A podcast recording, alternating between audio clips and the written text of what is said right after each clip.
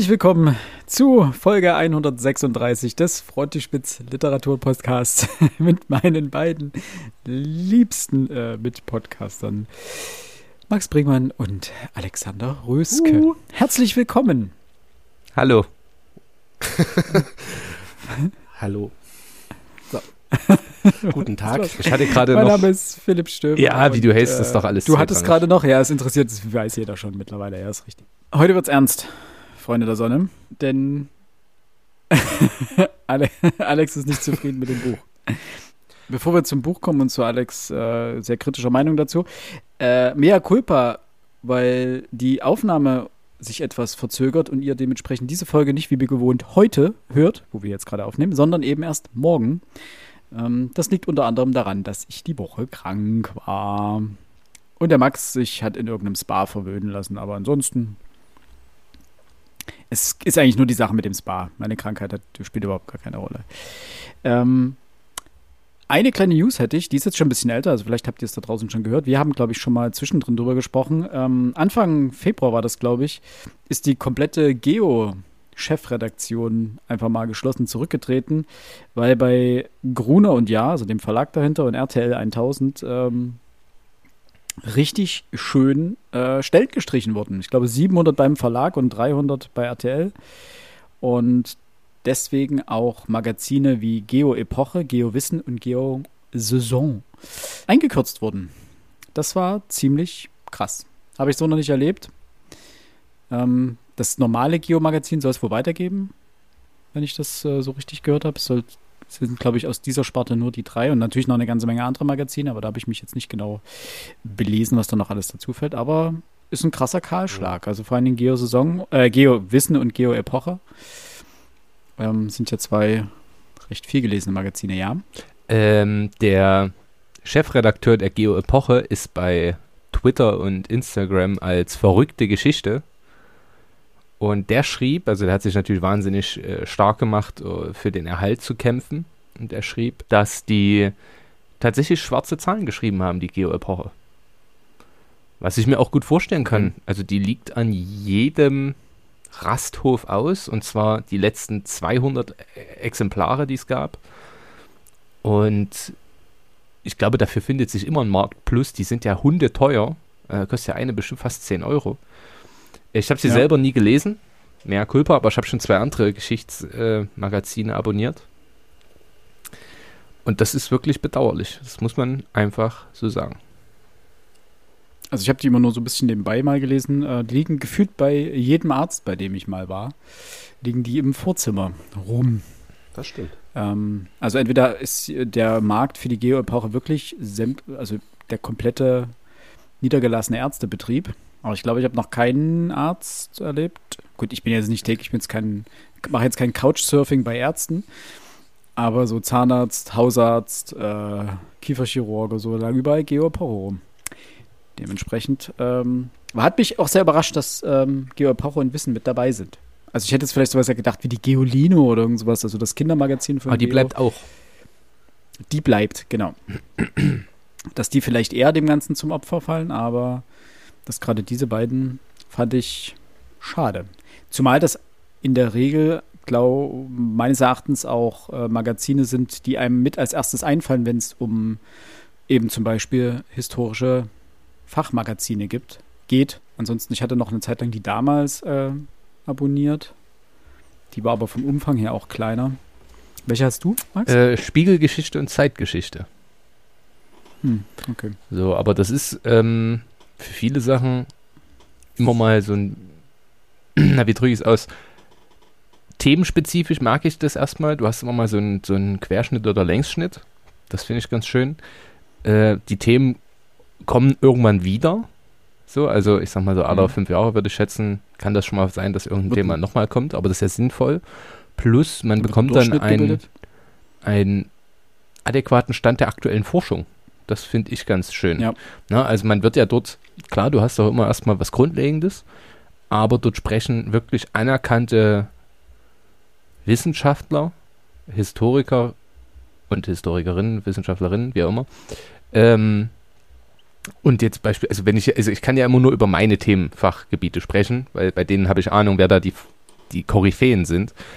Aber wenn ein Schneidmüller dort spricht oder schreibt oder Gerd Althoff, äh, dann weiß man schon, okay, hier steckt Expertise drin. Und das finde ich, äh, ich gebe zu, ich rechne das auch in der Steuer ab. Also da bin ich dann auch der Letzte, der das nicht macht. Aber verstehe ich nicht. Also wie gesagt, das finde ich, äh, ist eine sinnvolle Sache, selbst für, für Laien einfach das sowas mal ja. zu lesen. Genau, ähm, dabei würde ich es, glaube ich, beim News-Teil auch belassen.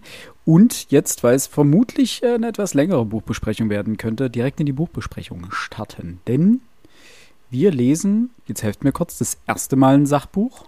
Oder haben das erste Mal ein Sachbuch gelesen? Ja, also wenn man Olivier Nelly Blei jetzt vielleicht. Oder Nelly Blei nicht. Olivier Jus auswärts asozial könnte man auch in die Richtung ziehen, aber das sind alles keine richtigen Fach- oder Sachbücher. Das, sind, das sind Lach- und Sachgeschichten. Ich würde sagen, jetzt haben wir absolute Populärwissenschaft und das ist angenehm. Die Rede ist von äh, Stephen Greenblatts äh, Die Wende, wie die Renaissance begann. Ähm, 2012 bei uns im Siedler Verlag erschienen und 2011 unter dem Titel The Swerve, How the World Became Modern auf dem englischen Buchmarkt erschienen. Ich würde, jetzt muss ich überlegen, bevor ich was zu ihm sage, eigentlich würde ich vorher gerne eure Kurzeinschätzung hören. Ich habe Alex vorhin schon gefragt, ähm, ohne jetzt zu spoilern, oder, oder dass du es jetzt spoilerst, weißt du, Max, wofür Greenblatt den Pulitzer bekommen hat? Also ich weiß es. Ich wollte es vorher nicht sagen.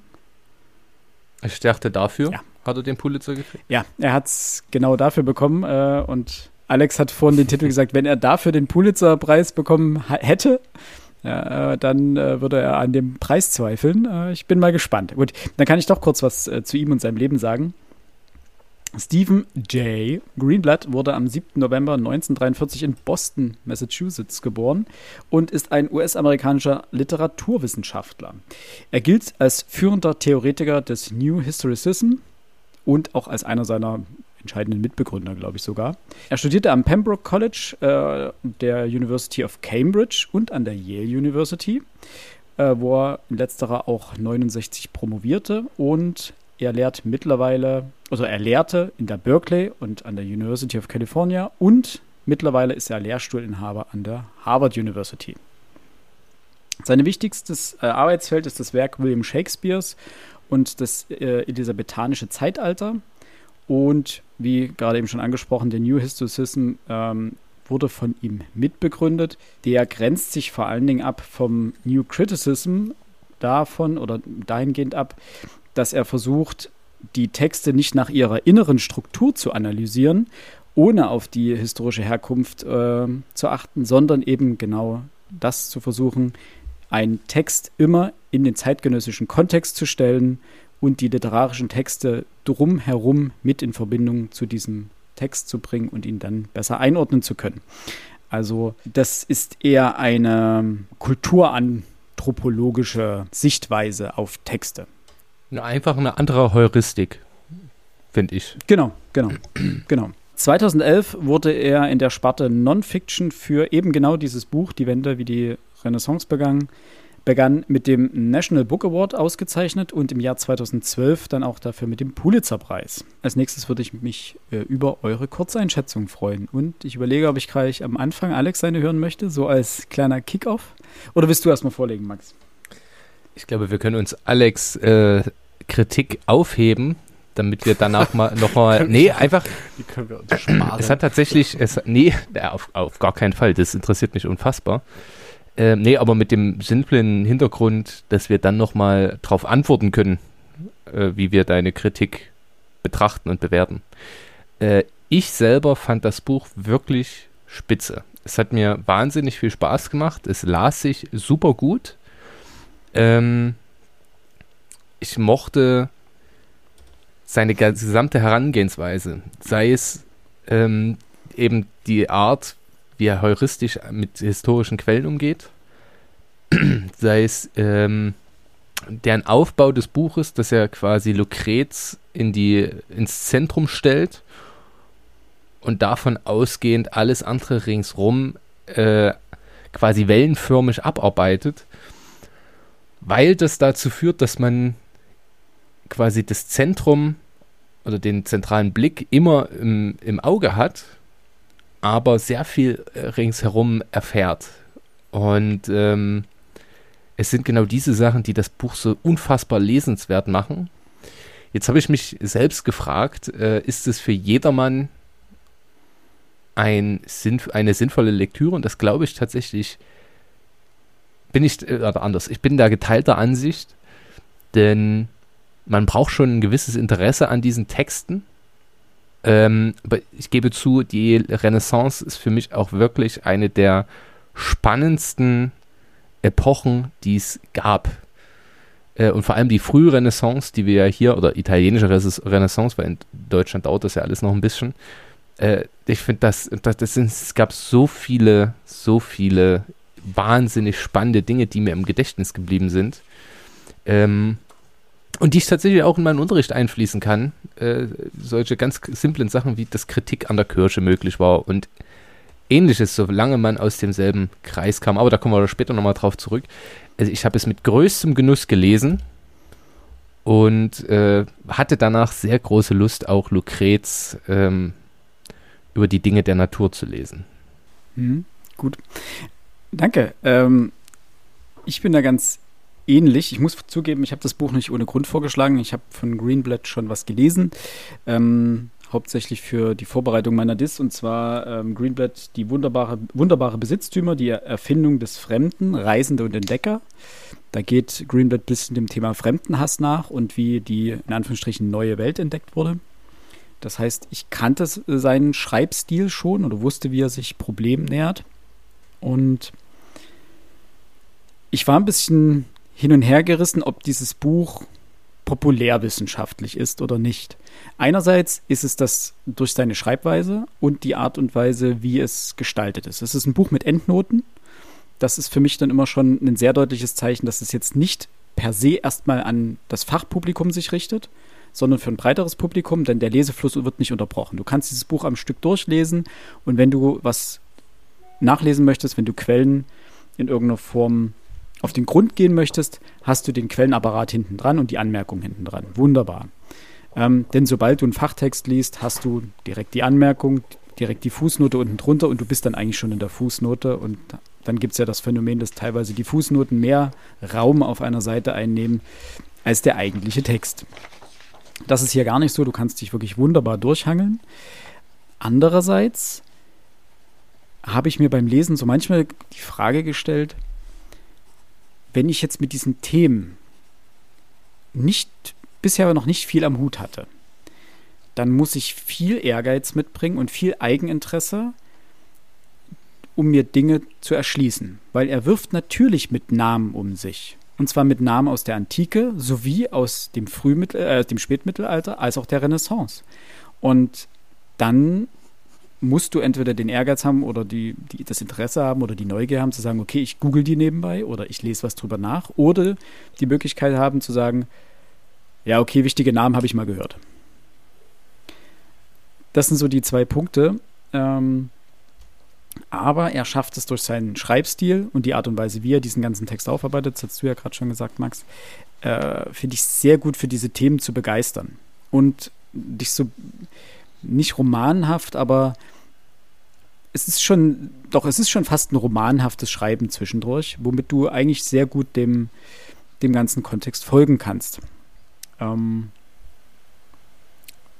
ja, dabei würde ich es erstmal belassen, alles weitere dann später. Mir hat es wirklich sehr gut wieder gefallen. Ähm, das zieht einen wirklich schön durch, das Buch, und gibt einem die Möglichkeit, an vielen Stellen anzusetzen. Also ich habe auch wahnsinnig viele Klebezettel drin. Einfach weil er immer wieder so Punkte setzt, wo du, von denen du aus später weiter dich belesen kannst. Und das äh, finde ich bei ihm sehr angenehm, also diese Mischung. So, Alex. Also ich werde euch das jetzt natürlich nicht kaputt machen. Das äh, dürfte mir auch überhaupt nicht gelingen, ähm, so wie ihr gerade über das Buch schwärmt. Äh, nichtsdestotrotz, äh, ich habe lange überlegt, wie ich jetzt den Einstieg am besten kriege oder hinbekomme. Ähm, es ist zweifellos ein Buch, über das man diskutieren kann und das ist jetzt explizit nicht als Qualitätsmerkmal ähm, gemeint.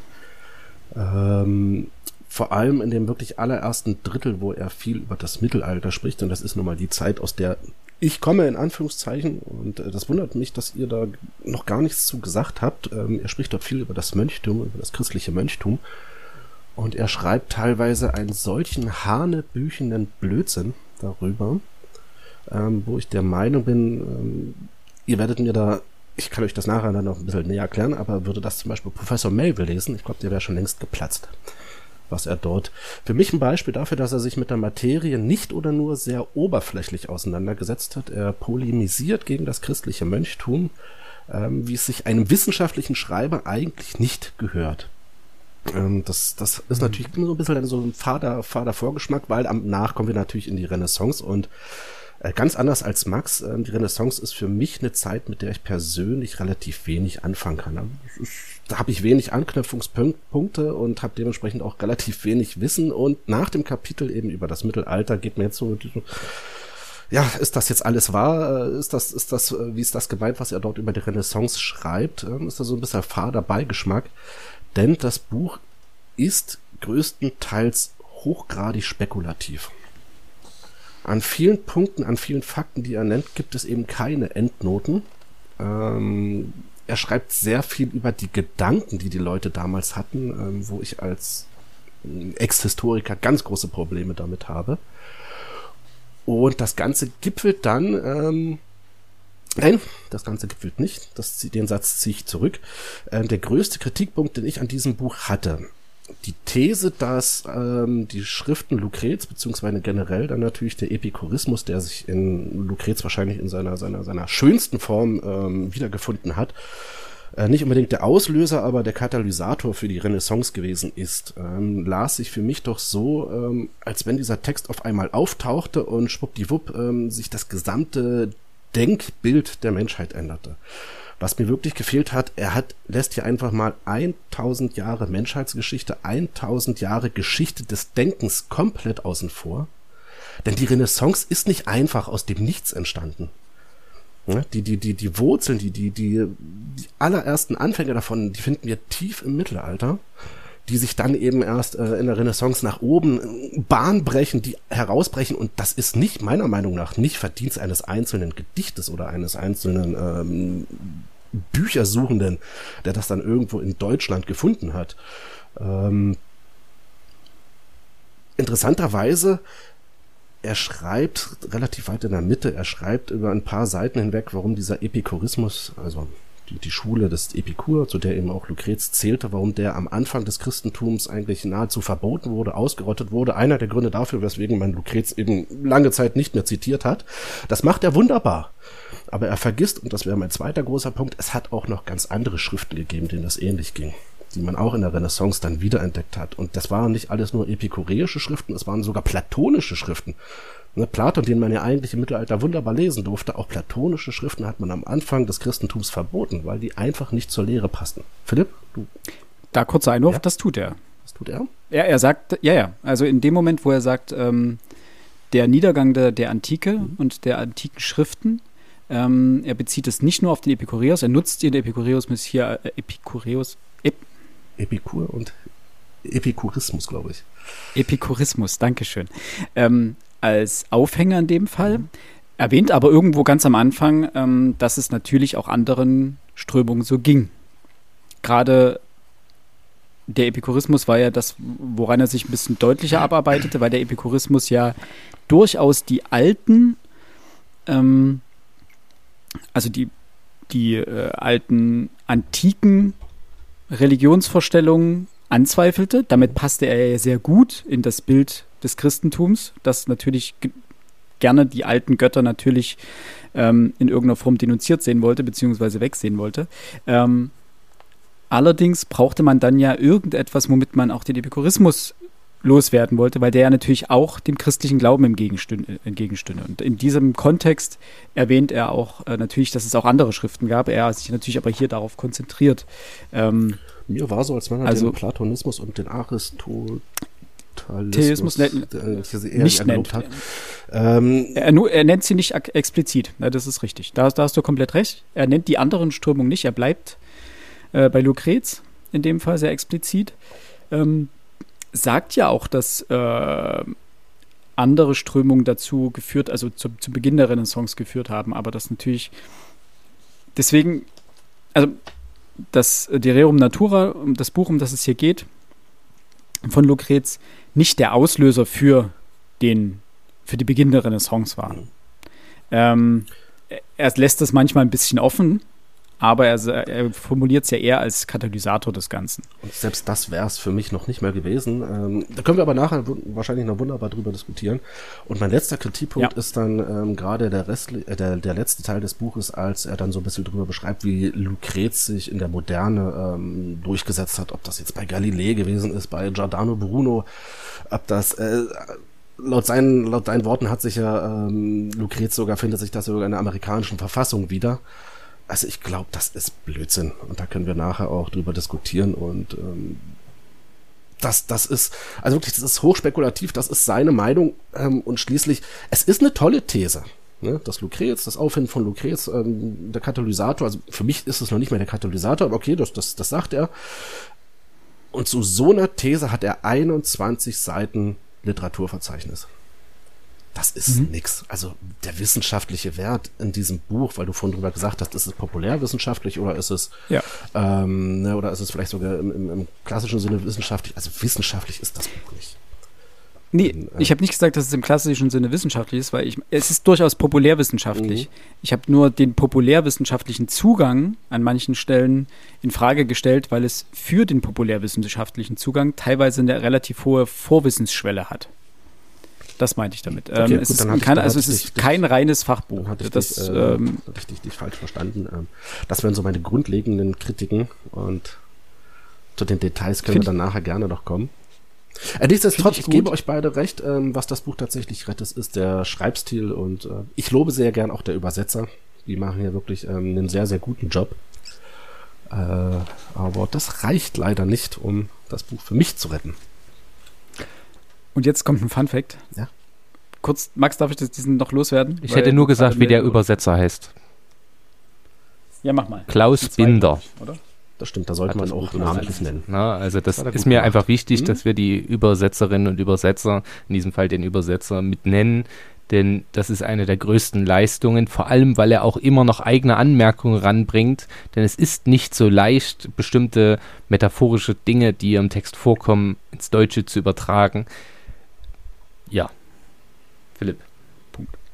Ähm, nein, ein kleiner äh, Fun-Fact: Du hast vorhin angesprochen, dass Melville sich wahrscheinlich äh, aufbäumen würde, ob dieses Platzen. Textes, ähm, platzen. Platzen. Zwei lustige Dinge dazu. Das erste ist, ähm, Melville mag Greenblood tatsächlich, denn von ihm kam die Empfehlung zu diesem anderen Buch, was ich okay. gelesen habe.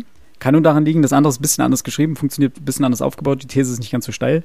Ähm, zum anderen aber hat Frank Rexroth, kennt ihr den noch? Einen Aufsatz geschrieben, in dem er dieses, in diesem Buch kritisiert, wie Greenblood äh, die klischeehafte Vorstellung des mittelalterlichen Mönchtums. ja. Äh, Seht ihr? Ja? Seht ihr? Ja, ja. Und, das, und jetzt, jetzt kommt der geile Punkt.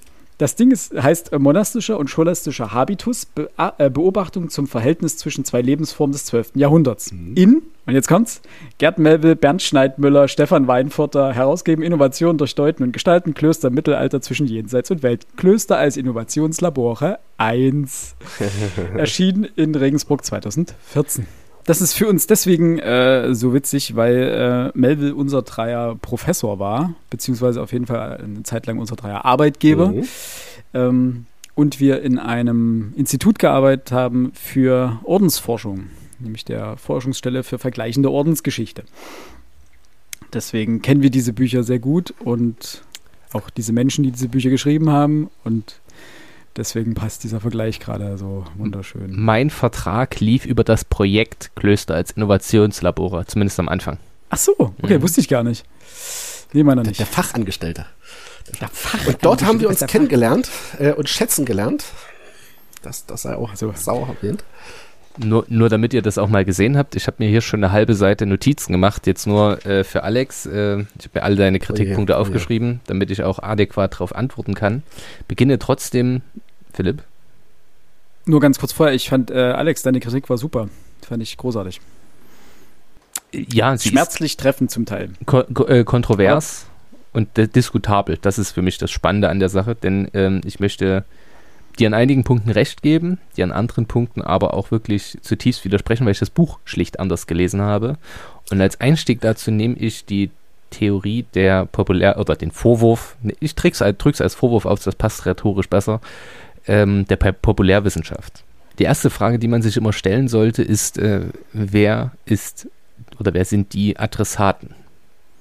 Und das ist aus meiner Sicht ein Publikum in Amerika, das davon jetzt hört, das von der europäischen Renaissance relativ wenig Verständnis hat. Und dafür ist das Buch wirklich fordernd. Das muss man wirklich so sagen. Man muss äh, in vielerlei Hinsicht äh, Wissen mitbringen über Grundsätze. Wir können ganz simpel anfangen mit Geografie. Konstanz, Fulda.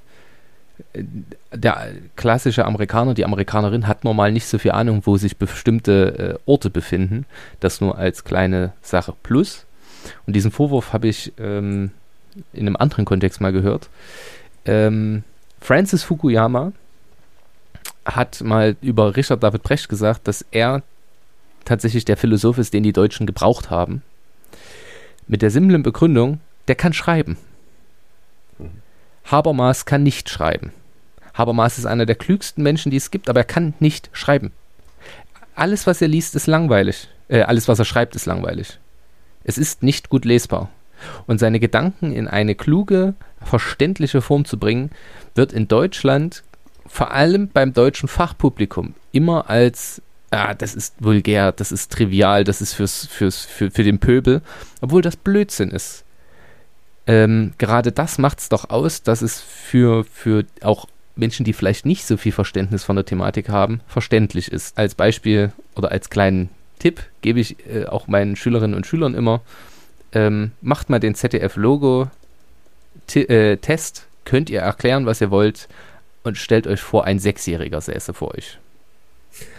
Wenn ihr das nicht hinkriegt, dann war es Blödsinn. Dann habt ihr es nicht durchdrungen, dann habt ihr es nicht verstanden.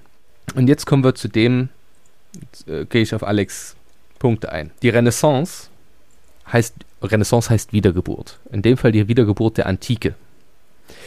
Was könnte für eine Epoche also zielführender sein, den Punkt oder einen der Punkte, in, der, in denen die, die Antike quasi wiedergeboren wird, nämlich durch diese Büchersammler, Bücherjäger, von denen Poggio Bracciolini ja nur einer ist von vielen, als Ausgangspunkt zu nehmen.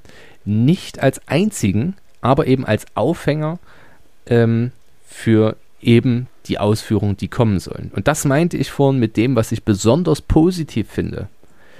Wer eine allumfassende Darstellung lesen möchte, dem sei ähm, seien verschiedene Bücher, die ich gleich noch nachreichen werde, empfohlen. Ähm, es gibt zahlreiche, Bernd Röck, Bernd Röck, jetzt ist, es mir, ist mir der Name wieder eingefallen, der hat eine großartige Geschichte der Renaissance geschrieben, 1200 Seiten. Ähm, wer sich dafür interessiert, möge da gerne reingucken. Aber das ist nicht sexy. Das ist nicht das, was ein einfaches Publikum und auch ein, ich möchte gar nicht einfach, ein normales Publikum lesen möchte. Die, ähm, du sprachst davon, dass die Singularität des Lukrets, und da sage ich wirklich Exemplarität. So funktioniert guter Geschichtsunterricht, so funktioniert jede Vermittlung von Geschichte.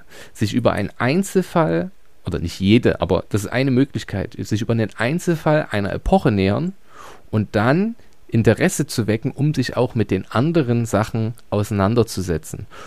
Denn der Vorwurf, den du machst, dass andere Sachen nicht genannt werden, ist genau ganz eng damit verbunden, sich zu fragen, gab es da noch andere Sachen? Gab es noch andere Einflussfaktoren? Sp welche Rolle spielt Platon und so weiter? Das kann aber hier noch nicht Inhalt des Textes sein. Und das passt auch zu Lucrez. Also ich habe es mir auf, aufgeschrieben als Stichpunkt Lucrez, Epikurismus als Wende. Tatsächlich ist es ein Faktum zu dieser Wende. Denn dass die Rezeption groß ist, finden wir dann vor allem im letzten Kapitel, aber auch davor schon. Immer mehr Leute lesen das. Und vor allem geht es auch um eine Mentalitätsgeschichtsänderung, die langsam aber sicher einsetzt. Er macht nämlich auf, dass in der Antike bestimmte Bibliotheken gefunden worden sind, die beispielsweise durch den Vesuv-Ausbruch verbrannt sind, aber wo wir, wo wir erkennen können, okay, da hat jemand eine Bibliothek gehabt. Das verkommt mit fortschreitendem Christentum, sowohl in Alexandria, auch das bespricht er im Buch, als auch äh, im Gesamtrom, ne, Westrom, Ostrom, möchte ich jetzt nicht noch weiter auseinandernehmen. Das heißt, dass, dass, dass das Lesen nicht mehr und die Auseinandersetzung mit Texten nicht mehr die allzu große Rolle spielen. Jetzt durch Poggio und seine Geistesgenossen, und Poggio ist nicht der Erste, Petrarca lebt vor ihm. Und auch vor dem gab es noch Leute. Nur spricht man, wenn man über die Renaissance, äh, die, beispielsweise über die Reformation spricht, auch selten über Jan Hus. Auch wenn der quasi der Vorreiter von Luther ist. Wir brauchen die Exemplarität, um zu dem zu kommen, was wir wollen. Natürlich ist das stellenweise spekulativ. Das war auch ein weiterer Vorwurf, den du gebracht hast. Das ist kein Fachbuch für das Fachpublikum, bei dem man jede These auf die Goldwaage legt. Dass man das entkräften kann an vielerlei Stellen, sei es drum. Das ist gar nicht der Ab die Absicht des Autors, sondern er versucht mit dieser Exemplarität auf das große Ganze zu kommen, dass er natürlich bei einem 200 Seiten Buch niemals, niemals ähm, in aller Ausführlichkeit äh, darlegen kann. Ähm, das finde ich ist auch der falsche Anspruch an diesen Text. Ähm, zur Darstellung des Mönchtums können wir dann gerne nochmal explizit und gesondert drüber sprechen. Ähm, ich glaube tatsächlich, dass er die, ja, die Disparität zu groß macht zwischen ungebildete äh, Mönche, die kaum ihre eigenen Texte auf Latein lesen können, und den Humanisten auf der anderen Seite, die sich für die ganzen antiken Texte interessieren. Ähm, das ist nachweisbar Quatsch, aber er macht auch deutlich, ja, Philipp, ich habe es gesehen, ähm, dass er sich dessen schon bewusst ist, wo, wo, wo, ich habe es mir im Buch aufgeschrieben, Klöster sind Archive und Innovationslabore. Dort sind die ganzen alten Texte, von denen viele auch gar keine Ahnung mehr haben, aber eben auch die Erneuerung, denn die Texte werden ja aufbewahrt und wieder rezipiert. Natürlich gibt es einige, die passen besser für, für die Mönche, rein, rein äh, geisteswissenschaftlich. Äh, also es passt zur eigenen Ideologie und Religion ist ja Form einer Ideologie als andere. Ähm, und abschließend, danach gebe ich Philipp das Wort, zur Rezeptionsgeschichte. Aus meiner Sicht nimmt er zwei zentrale ähm, Persönlichkeiten, die besonders Lucrez rezipiert haben, und das ist Shakespeare und äh, Montagne. Ähm, die anderen sind Beiwerk. Na, die werden mal angedeutet. Und gerade bei Shakespeare in Romeo und Julia erinnerte ich mich noch, weil ich diesen Text ja letztes Jahr mit meinen Schülerinnen und Schülern der 9. Klasse las, äh, an genau diese Stelle, wo ich dachte, oh, Feenstaub, wo, wo, kommt denn das jetzt plötzlich her? Ähm, und wenn man sich den Originaltext anguckt und dort wirklich von Atomi gesprochen wird, oder Atomy, ähm, dann ist es absolut naheliegend, dass dort ein Ver Ver Be Bezug auf Lucrez stattfindet. Vor allem, wenn man weiß, dass äh, Shakespeare, wer Shakespeare am Ende des Tages war, ist wieder eine ganz andere Frage, ähm, Bezug dazu nimmt oder zumindest Zugriff darauf hatte. Und Montagne haben wir sogar das Exemplar, das er gelesen hat.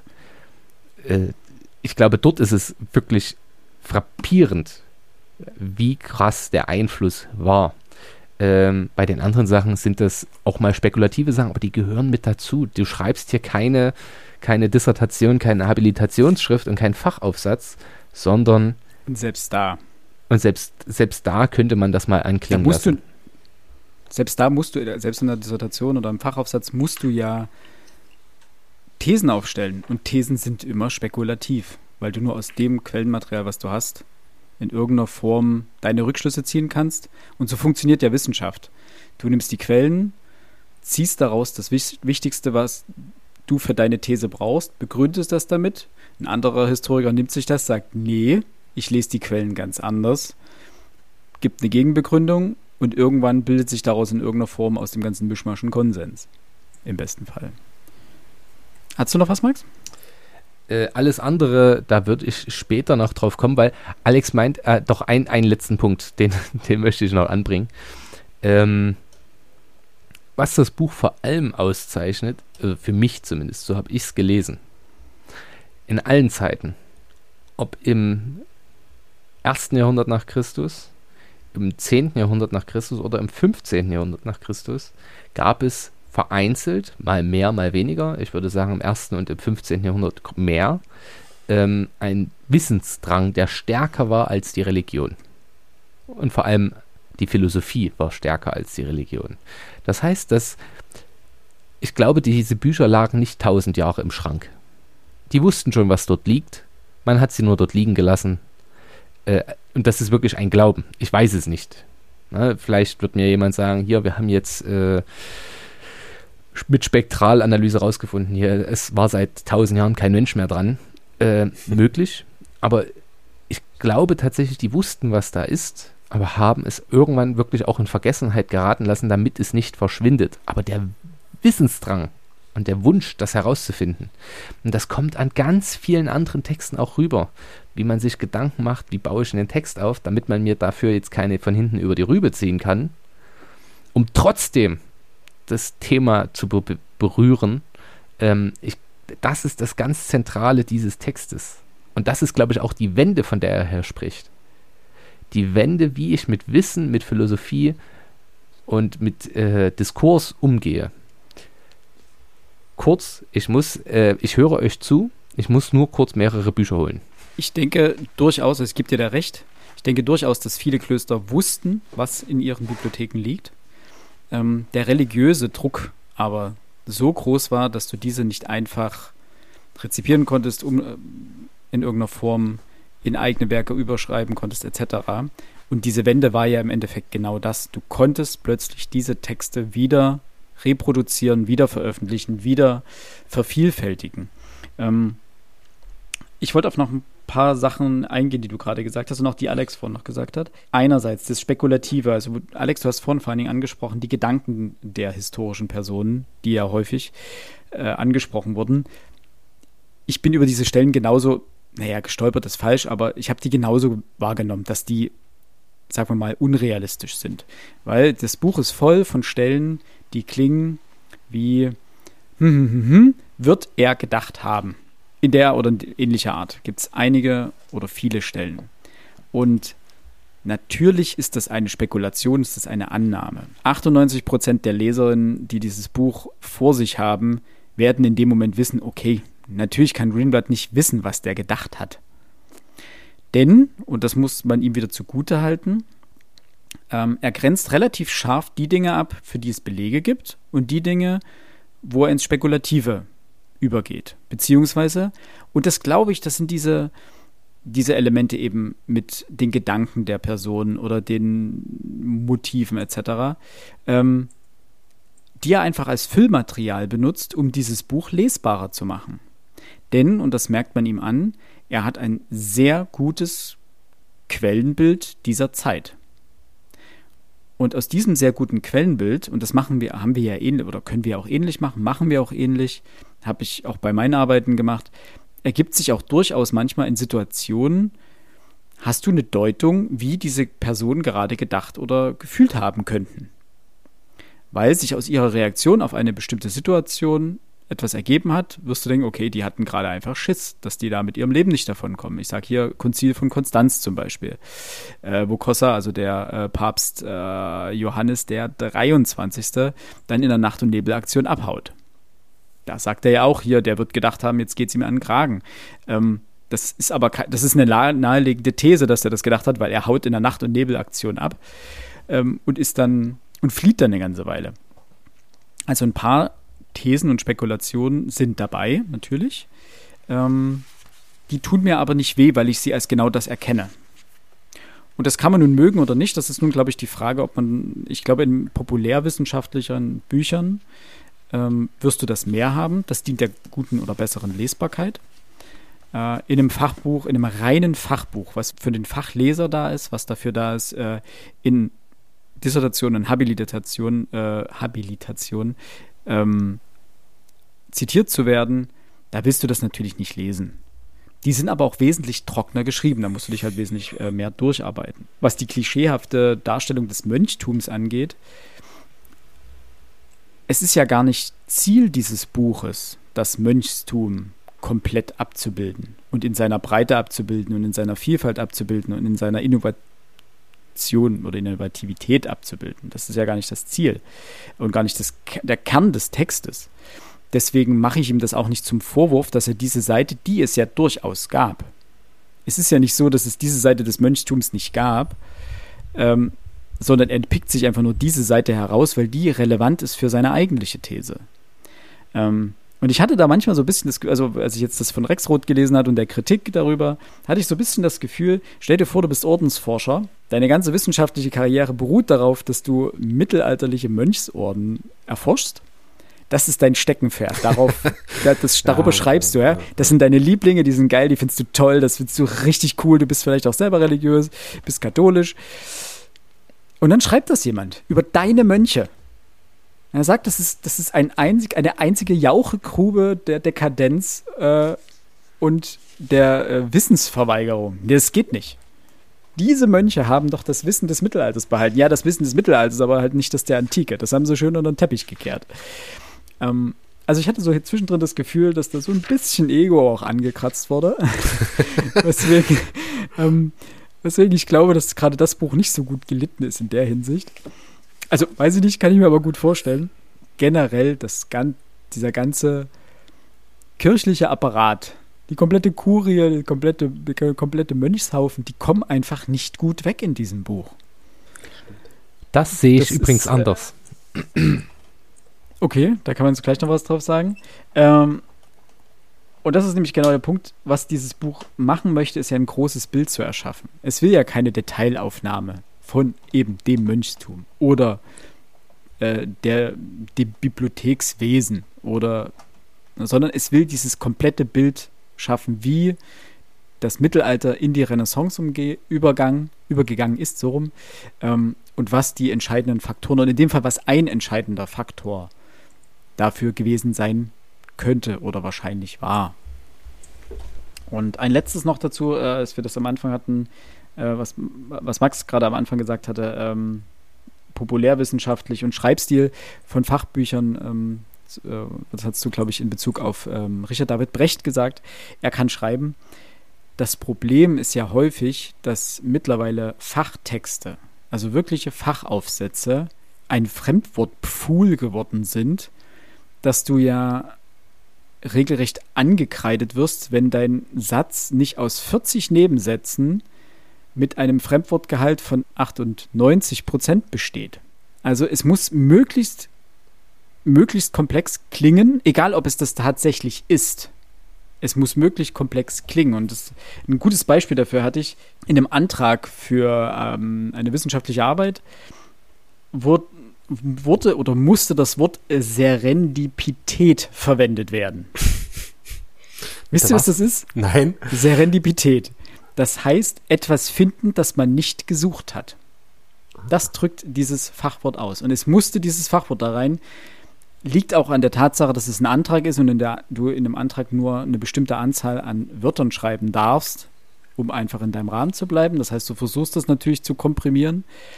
Aber dieser Text war am Ende einfach nicht mehr lesbar. Weil du einfach also weil Fachwort sich an Fachwort gereiht hat und das ist nichts, was du einem allgemeinen Publikum in irgendeiner Form zumuten darfst, kannst, willst. Das liest dann halt eben auch keiner. Das heißt, du musst die Möglichkeit schaffen, dass das Publikum, was du ansprechen willst, nämlich das breite Publikum, das du dafür begeistern willst, für diesen historischen Kontext und für diese ganze tolle Zeit, dass das auch versteht, was du da schreibst und es, wenn es geht, auch übers Vorwort hinaus liest. Natürlich wird dann der Professor für mittelalterliche Geschichte spezialisiert auf das Mönchstum sagen, ja, mein Freund, aber das hast du nicht ordentlich beleuchtet. Und genau das gleiche Problem war ja bei Richard David Brecht, dass man ihn an, ein bisschen vorgeworfen hat, dass es zu trivial ist anders. Aber das war ja auch gar nicht der Anspruch. Und das, da musste ich auch wieder hier an das Buch denken. Ach nein, Quatsch, war gar nicht das, sondern das, äh, an ein anderes Buch, was ich gerade gelesen habe. Äh, kann mir bitte jemand äh, das Wasser reichen? eine kurze Geschichte der Arroganz. Hybris.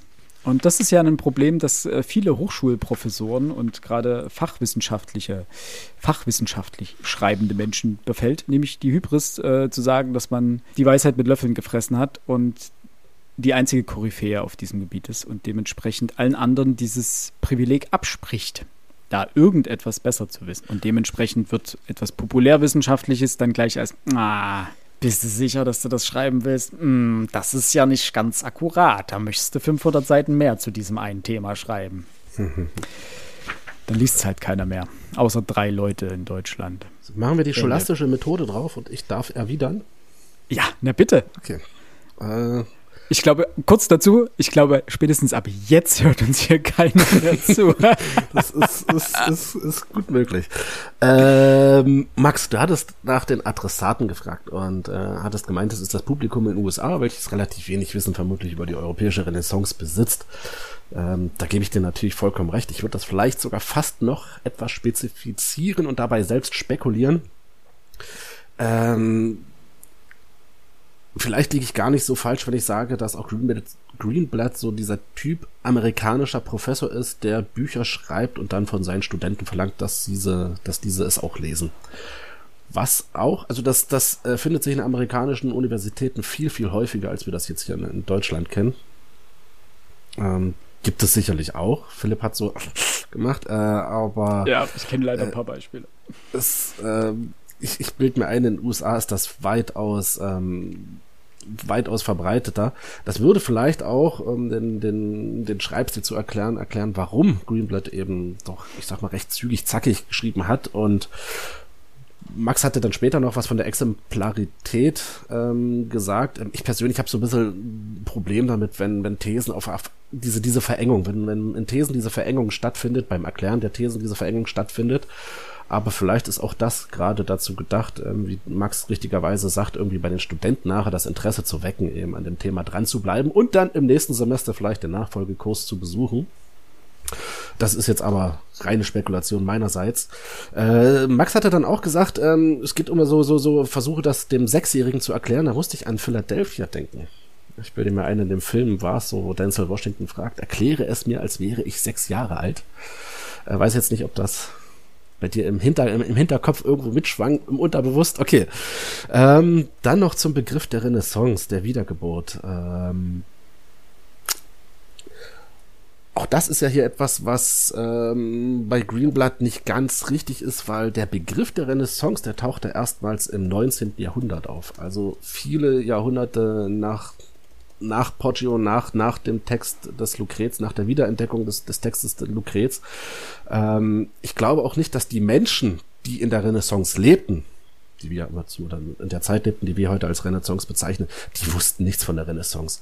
Und ich glaube auch nicht, dass die die Antike wiederbeleben wollten, wie wir das heute äh, drunter verstehen, sondern ich glaube, die wollten vielmehr an die Antike anknüpfen. Und der Begriff des Mittelalter, kurioserweise, der ist älter als Poggio, äh, als Poggio. Der stammt aus dem 14. Jahrhundert, als die, die Humanisten eben anfingen, ähm, sich die antiken Bücher und so weiter zu be beschaffen. Und dieses Mittelalter ist eigentlich nur die Zeit, die zwischen den großen Texten der Antike, ähm, als sie geschrieben wurden, und der Rezeption dieser Texte in der Jetztzeit, also in der Zeit, die wir heute als Renaissance bezeichnen. Ähm, nur diese Zeit bezeichnet das Mittelalter. Also wie die Renaissance begann, ist an sich im Untertitel schon daher falsch, weil die Menschen eben die Renaissance als solche überhaupt nicht kannten. Ähm, dann noch eine Sache, da wollte ich auch auf Max unbedingt noch eingehen. Das letzte Kapitel hast du angesprochen, die Rezeption, ob jetzt Shakespeare und ähm, na, wie er? Ist, ist also wurscht.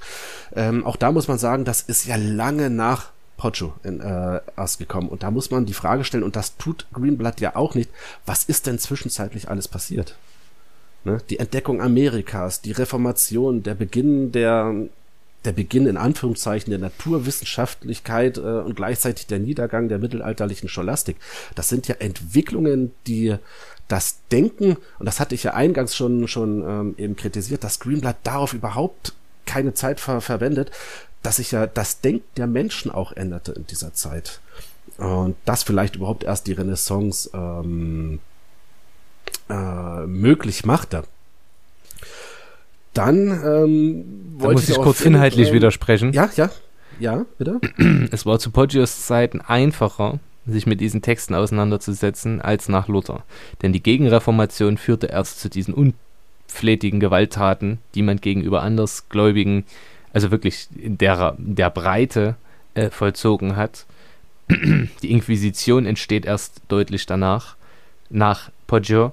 Das heißt, es dauert schon noch ein paar hundert Jahre und das, deswegen ist Renaissance auch so ein schwieriger Begriff. Du hast völlig recht, er ist erst später entstanden und während er 1350, nehme ich jetzt, ich nehme das als Grundwert für Italien gilt, kann man aber erst um 1500 in Deutschland davon sprechen und Shakespeare ist, lebt im 16. Jahrhundert in England. 16 und ja, ich bin mir gerade ganz unschlüssig, aber ich glaube 16. Jahrhundert. Ähm, das heißt, das steht ja alles in einem Zusammenhang und äh, das Buch ist von jemandem geschrieben, der aus der Neuzeit kommt, der mit dem Begriff Renaissance arbeitet. Und der ja, Begriff ja. Renaissance wird natürlich auch verwendet. Es gibt keine Epochen. Gibt's nicht. Die sind alle für uns geistesgeschichtlich geschaffen, um irgendwo Schubladen herzustellen, Grenzen, ja. Die uns das Denken vereinfachen. Und das ist ja völlig nachvollziehbar, aber es wäre doch Käse, wenn er jetzt ein Buch über die Zeit von 1350 bis äh, theoretisch beschäftigt er sich mit Dingen von Lucrez bis Montagne. Vorher schon.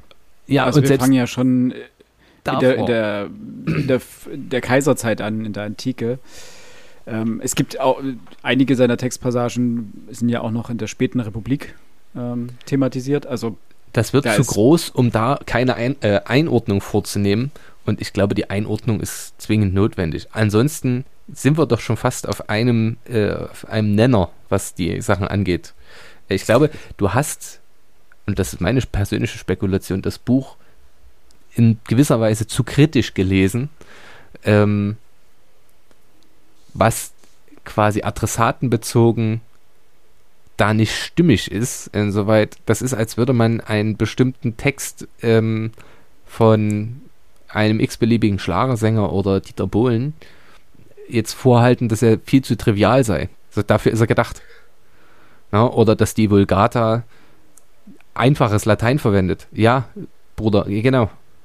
Das, daher kommt der Name. Das ist, das, das ist, ist, ja genau das, was Philipp, was Philipp auch anmerkte, dass also so ein bisschen die Ehre, glaube ich, hast du gesagt, angekratzt sei. äh, ich, ihr habt nicht ganz Unrecht, ja, ja. Und vielleicht tue ich ihm da jetzt auch, auch Unrecht, dass ich das Buch, was er nun kein Fachbuch sein will, als Fachbuch lese. Und äh, allein deswegen ergeben sich schon ähm, viele, äh, viele, viele Reibungspunkte für mich. Ähm, ich würde bloß nur auf einen Punkt, ich weiß jetzt gar nicht, wer von euch beiden das gesagt hat, die 200 Seiten und dafür den Pulitzer-Preis bekommen. äh, ich finde das tatsächlich etwas schade, denn ein anderer Pulitzer-Preisträger war James McPherson, äh, der das Buch für die Freiheit sterben geschrieben hatte. Es ging um amerikanischen Bürgerkrieg, passt jetzt an sich gar nicht her, aber nur mal so, das hat äh, über 1000 Seiten und über 300 Seiten Anmerkungsapparat und liest sich trotzdem wie ein Roman und hat den Pulitzerpreis meiner Meinung nach eher, eher ähm, verdient als Greenblatt. Und damit möchte ich jetzt auch belassen. Vielleicht Im gleichen Jahr? nee, ach Gott, ähm, oh Gott, das war in den 80er Jahren, glaube ich, war das. Ach so, okay, okay. Ich dachte jetzt schon im gleichen Jahr, das wäre, dann nee, könnte nee, ich nee, das gut verstehen, ja. lange, lange her. Lang ist es her. Aber, ähm, um da ein bisschen in die Bresche zu springen für dich, Alex. Äh, ich finde das sehr gut, dass du das so gelesen hast, unter diesem Aspekt. Ähm, A, uns, hilft es uns hier für die Diskussion natürlich, klar. Ähm, andererseits ist das, bildet das natürlich auch ab, wie, wie vielfältig man dieses Buch lesen kann. Alle mit einem unterschiedlichen Mindset natürlich rangegangen und unter anderen Gesichtspunkten. Ähm, ich hatte manchmal bei dir jetzt das Gefühl, dass du es gelesen hattest, als würdest du es für deine für eine eigene Arbeit in deinem wissenschaftlichen Kontext verwenden wollen. Ja, ich glaube, da, da liegt theoretisch so, so, falsch, da, also und gar nicht so falsch. Ja. Das ist das ist in dem Fall eine super Herangehensweise, weil man einfach daran merkt, dass es vielleicht das Buch gar nicht dafür ist. Dass es dir natürlich dort Anstöße geben kann und vielleicht auch ein, zwei Zitate, aber es ist eben nicht das Sachbuch, was du benutzen kannst, um das mittelalterliche Mönchstum in irgendeiner Form adäquat also, wie gesagt, ich habe von der Renaissance wirklich überhaupt keine Ahnung und ähm, hatte da jetzt so ein bisschen drauf gehofft, dass mir dieses Buch dabei hilft. Und dann stolperst du natürlich gleich am Anfang über. Ähm, Aber es hilft dir einen Einstieg zu finden, glaube ich. Also es ist so ein Kickoff. Natürlich ja, ist es kein ja. Buch, um die Renaissance zu verstehen. Das ist es auch nicht. Das ist ja auch der Weg in die Renaissance. Ähm, das wird uns gleich Max, äh, glaube ich, äh, vorstellen. genau. Ähm, nur kurz noch vorhin. Äh, William Shakespeare, 1564 äh, bis 1616. Also äh, Mitte 16. äh, Jahrhundert bis 17. Anfang 17. Jahrhunderts. 100, um das noch zu vervollständigen. Abschließend wollte ich dazu nur sagen, ich fand es äh, oder finde es sehr gut, wie du dieses Buch gelesen hast und wie fundiert diese Kritik daran war. Chapeau. Danke. Ähm, nur um Alex jetzt entstandenes Interesse noch zu vertiefen. Drei große Literaturempfehlungen von mir kann man jetzt zur Nachbereitung der Folge noch äh, hinzufügen. Zum einen diesen wunderschönen Band äh, von Lucrez über die Oh. Sache, äh, über die Natur der Dinge. Über die Sache mit der Natur. Ähm, übrigens übersetzt und kommentiert von Klaus Binder, dem Übersetzer ja. von dem Buch und Einleitung von Stephen Greenblatt. korrekt Okay. Welcher, welcher Verlag? ähm, im Galliani Verlag. Das ist eine wunderschöne Prachtausgabe, ähm, die glaube ich relativ teuer ist, aber ich kann es aus dem FF gerade nicht sagen. Sie ist wirklich wunderschön. Die fühlt sich auch schon einfach wunderschön an. Aber ganz ehrlich, natürlich, wenn du so ein äh, Lucrezband rausbringst, über der Rerum Natura, über die Natur der Dinge, dann nimmst du dir diesen Pulitzer-Preisträger, der darüber Ja, ein Buch geschrieben hat, um stimmt. das Vorwort schreiben zu lassen. Und wenn du das Glück hast, holst du dir auch noch gleich den Übersetzer mit ran, der das äh, kommentiert auch noch dazu. Verlag alles richtig gemacht. Ne? Hinzu Das ist gute, das ist richtig gute Verlagsarbeit, ja. kommt jetzt, ähm, da Alex ja jetzt gesagt hat, es ist ihm nicht breit genug gefächert und ich das Buch schon angekündigt hatte. Ich hatte mich kurz zwischendurch ähm, in meine Bücherregale zurückgezogen. Der großartige Bernd Röck, äh, Der Morgen der Welt, eine Geschichte der Welt. Renaissance auf, ich habe mich grob verschätzt, es sind ein ganz kleines bisschen mehr als 1300 Seiten. ähm, wer sich dafür interessiert, möge da gerne einmal reinlesen. Äh, hier haben wir auch nur für dich deutlich mehr Literatur. Ähm, Naja, das. Äh, ist äh, wirklich lesenswert. Ähm, kann, man, kann man viel mitmachen. Und abschließend das Schwierigste, oder nicht Schwierigste, das Schwerste. Ähm, die Welt der Renaissance in äh, ganz vielen Originaltextübersetzungen, aber auch mit äh, reich bebildert, wie es so schön heißt. Und da kommen wir dann gleich auch noch drauf zu sprechen. Ich habe extra mal diese Seite genommen. Es sieht doch wirklich aus, ihr müsst von euch aus auf die rechte Seite gucken, als wäre es nicht handschriftlich gemacht, aber das ist tatsächlich Poggios Handschrift, die wir dort sehen können. Die Leserinnen und Leser werden das in unserer Story sehen dürfen. Äh, werden wir es dort mit reinposten. Ähm, denn auch das ist ein Verdienst äh, Poggios, nämlich Stimmt, ja. äh, die Schrift, die wir heute kennen, aber da kommen wir gleich noch drauf zu sprechen. Das nur kurz als Ähm, Literaturempfehlungen. Das erste Buch über die Natur der Dinge von Lucrez kostet übrigens 39,99. Die anderen sind nicht günstiger. Nee. Vermutlich nicht, nein. Ähm, ich hatte noch eine kleine Anmerkung. Ja. Da ist jetzt Max mit seinen äh, Buchempfehlungen dazwischen gegrätscht. Ich möchte sie trotzdem noch mal äh, kurz äh, unterbringen. Das geht so ein bisschen in deine Sparte, Alex. Ich hatte bei manchen Dingen beim Lesen, also als ich dieses Buch so ein bisschen gelesen ich musste dann zwischendrin meine Erwartungshaltung ein bisschen ändern, weil das Buch fängt an, vielleicht ist es aber ein ganz, warte, andersrum, es ist, glaube ich, ein ganz guter Einstieg so rum in das Buch, ähm, denn wir haben überhaupt noch nicht verraten, um was es ging. Das hat man jetzt so zwischen den Zeilen wahrscheinlich mitnehmen müssen. Dazu kommen wir jetzt. Das alles war Vorgeplänkel. Jetzt nach einer Stunde fünf steigen wir mal ein ins Kapitel Thema, meine. Freunde. Kapitel 1. Jetzt gehen wir das hier Stück für Stück durch. Ähm, dieses Buch fängt an, sich mit Poggio zu beschäftigen. Poggio hat noch einen richtigen, vollständigen Namen, den äh, ich hoffentlich jetzt ganz schnell nach dem Vorwort hier aufschlagen kann. Genau. Poggio Bracciolini oder Bracciolini heißt er richtig, vollständig. 15. Jahrhundert, Anfang 15. Jahrhundert, ähm, nee, Ende wahrscheinlich sogar 14. Jahrhundert geboren. Anfang 1380. 1380, genau. Äh, aber dann hauptsächlich aktiv im 15. Jahrhundert. Mit ihm fängt das an und mit seiner Geschichte. Und das ist eigentlich der rote Faden des Buches. Äh, es geht um ihn, um seinen Werdegang und um die Tatsache, dass er in einer in einem Kloster eine alte Handschrift von Lucrez Gedicht Es ist ein Riesengedicht, das ist ziemlich groß und ziemlich umfangreich, ähm, von der Natur der Dinge findet und dieses Gedicht ähm, vervielfältigt und publiziert und damit sozusagen einen Anstoß gibt für die Renaissance beziehungsweise äh, der Renaissance weiter den Weg bereitet, so auch die These Greenblatts. Und ich hatte so nach diesem ersten Kapitel dachte ich, okay, cool, es geht jetzt die ganze Zeit um Poggio. Und immer wieder, und das ist, glaube ich, der Punkt, wo es sich von dem Fachbuch auch sehr stark unterscheidet, immer wieder meandert das Thema dann davon weg. Dann geht es mal zwei Seiten lang um den Kanzler von Florenz. Darum, wie er gewählt wird, was er so tut, ähm, was das für ein Mann war zu der Zeit und so weiter. Das ist super gut. Das ist jetzt sehr eloquent, super gut. Ähm, das ist wunderbar, um ein Bild dieser Zeit zu bekommen. Also du bekommst wirklich ein Gefühl dafür, in welcher Zeit und in was für einer extrem krassen, bewegten Zeit Poggio, also ich meine, das Kirchenschisma ist natürlich auch so ein Ding, ähm, und dass er auf dem Konzil von Konstanz mit dabei war. Ich dachte, hallo? Ich meine, das muss ja auch ein Happening gewesen sein. Da waren ja irgendwie zwischen 50 und 150.000 Menschen in dieser kleinen Stadt. Ähm, du bekommst ein wunderbares Bild von dieser Zeit, in der er dort gelebt hat. Du hast aber immer wieder das Gefühl, dass dieses, dass die Geschichte so wegmeandert vom eigentlichen Punkt. Ich hatte immer wieder das Gefühl, so, ja, okay, jetzt im nächsten Kapitel geht es endlich um Lucrez und sein Buch. Nein, nicht. Jetzt geht es um den Papst. Okay, gut. Jetzt geht es endlich um Lucrez und sein Buch. Ach nee, jetzt geht es darum, wie der Papst nicht mehr Papst war. Auch gut. Jetzt geht es darum, wie Poggio, was er danach gemacht hat.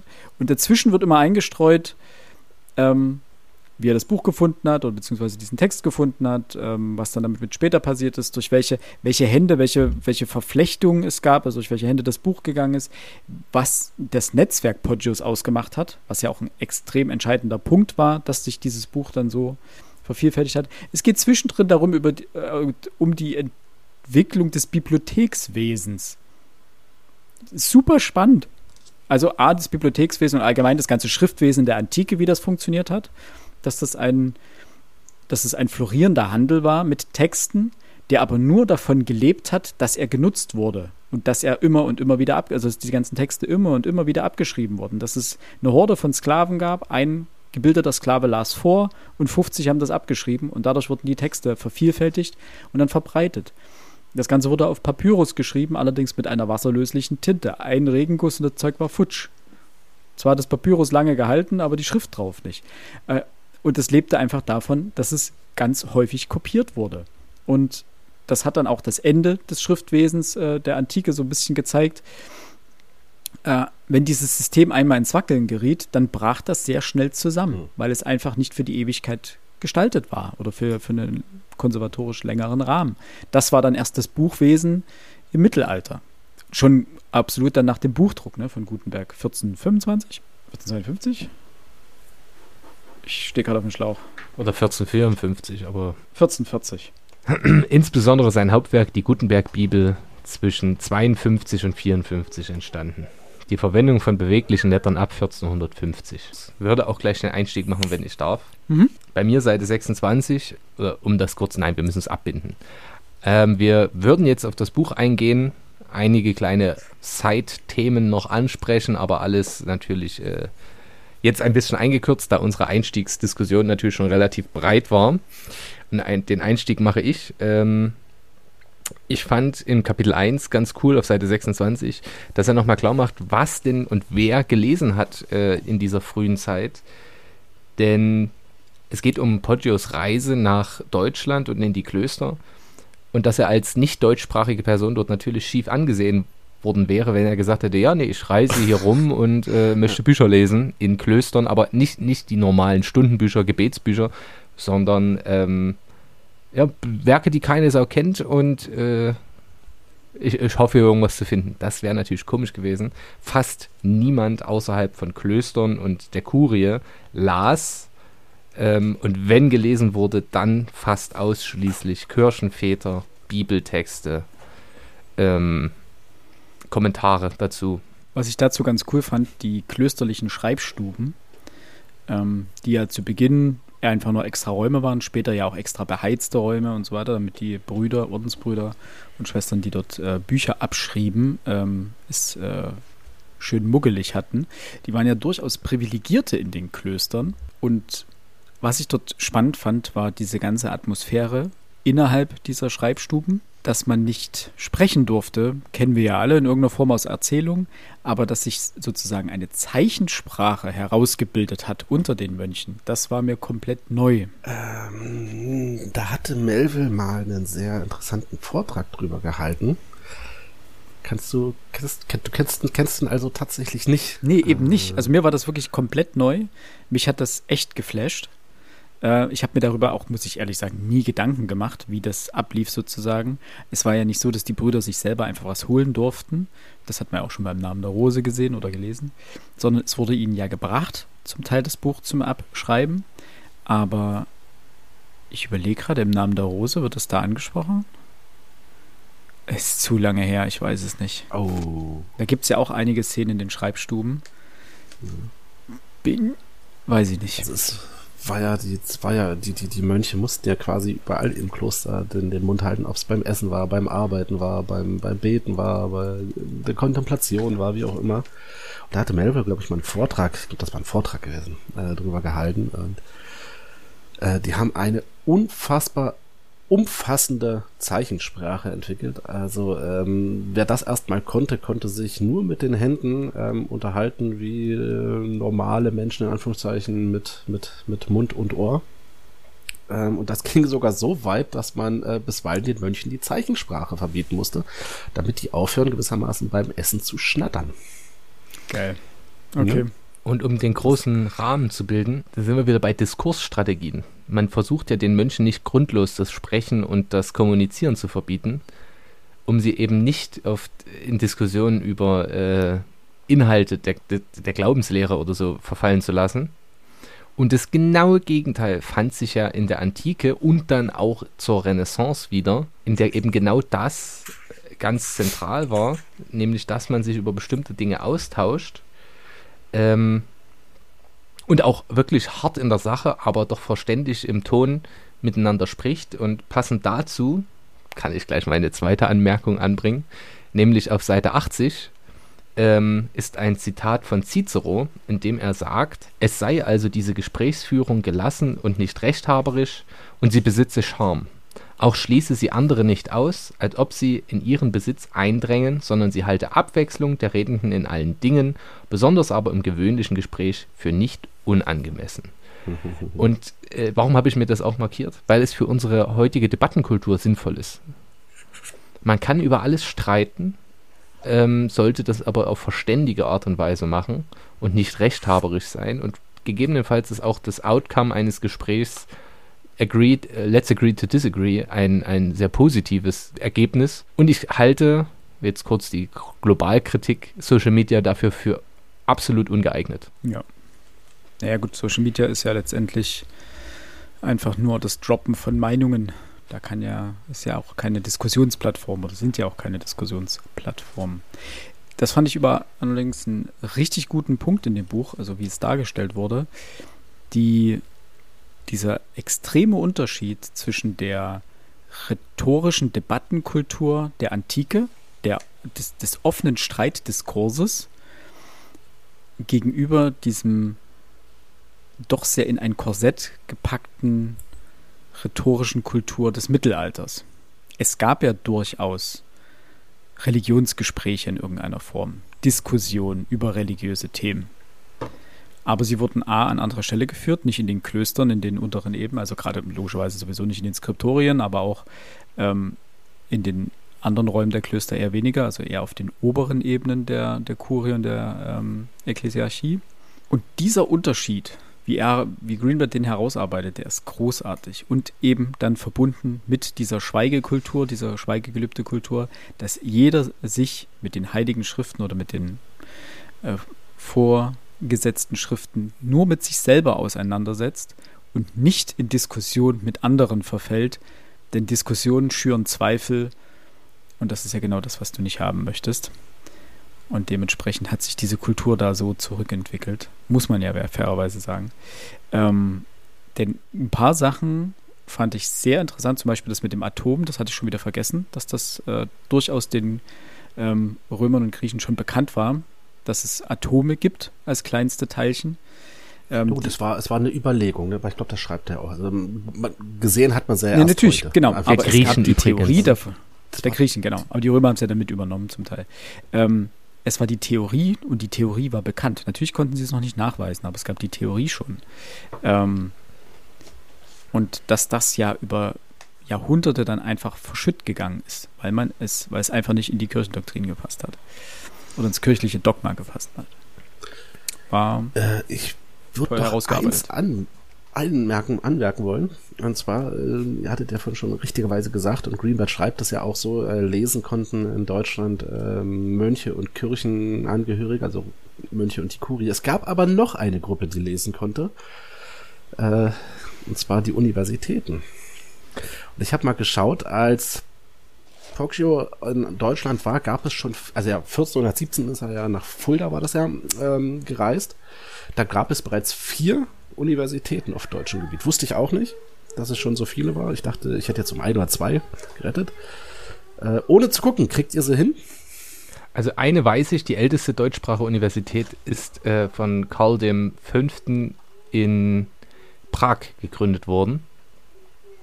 Okay, ähm, heutiges deutsches Gebiet. Das okay, dann. An sich hast du recht, ja. Aha, ich glaube. Kommst du drauf? Kommst du drauf? Äh, Heidelberg wäre jetzt mein Tipp. Ja, ja, ja, ja, ja.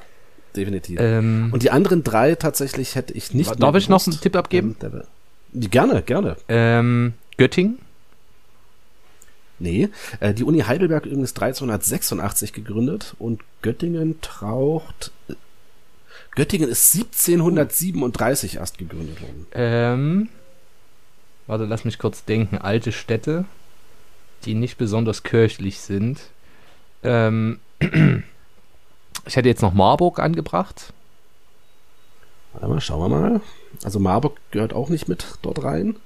Marburg ist 1527 mhm. gegründet worden. Ähm, Stra äh, wobei Straßburg ist auch wieder nicht deutscher Boden. Aber Straßburg müsste. Ich gebe dir einen Tipp, du wohnst gar nicht so weit weg. Leipzig. Davon. Hätte ich nicht gedacht. Leipzig, die viertälteste Universität Alma Mater Lipsiensis. Ähm, 1409 gegründet. Halle muss dann auch relativ nah dran sein. Halle 1502. Ja, das ist gar nicht so schlecht. Was ist die dritte? Die dritte ist die Universität Würzburg 1402. Und die zweite, da wäre ich im Leben nicht drauf gekommen, die Universität zu Köln. Doch, Köln. Ich habe Köln wirklich im Gedanken. Hast, hast du, ich ja? hatte Köln dran, aber dachte, ah, Erzbistum. Ähm, aber natürlich, um die ganzen Kanoniker auszubilden. Ähm, und Staatsdiener. Heidelberg wurde explizit gegründet, um Kirchen- und Staatsdiener auszubilden. Okay. Das, ähm, aber das bietet sich bei Köln natürlich an. Ja, also mit Mainz und Trier ja die zentralen Erzbistümer. Übrigens, mhm. ähm, quasi für den Osten sind ja die, Bis, äh, die Bischöfe aus äh, Magdeburg gesendet worden. Weißt du, für welche, von welcher Stadt aus oder von welchem Erzbistum aus die nach Norden gesandt wurden? Ich würde Meißen vermuten. Hamburg-Bremen. Hamburg-Bremen? Mhm. So weit nördlich. Dort, die am Bistum? Ja, tatsächlich. Und ich glaube, vor allem das Hamburger ist, es, äh, ist das Relevante. Ich hätte jetzt. Ähm, weil okay, ich bin jetzt von, Ma von Magdeburg ausgegangen und im Norden. Okay. Ne, Magdeburg ist die Ostmark, ne? also Ostgebiet, Ostgrenze, weil du ja das Problem hast, dass du unter Otto zwar den Osten eroberst, aber dann mal wieder 150 Jahre nicht hast, weil die Slawen das zurückerobern. Ja.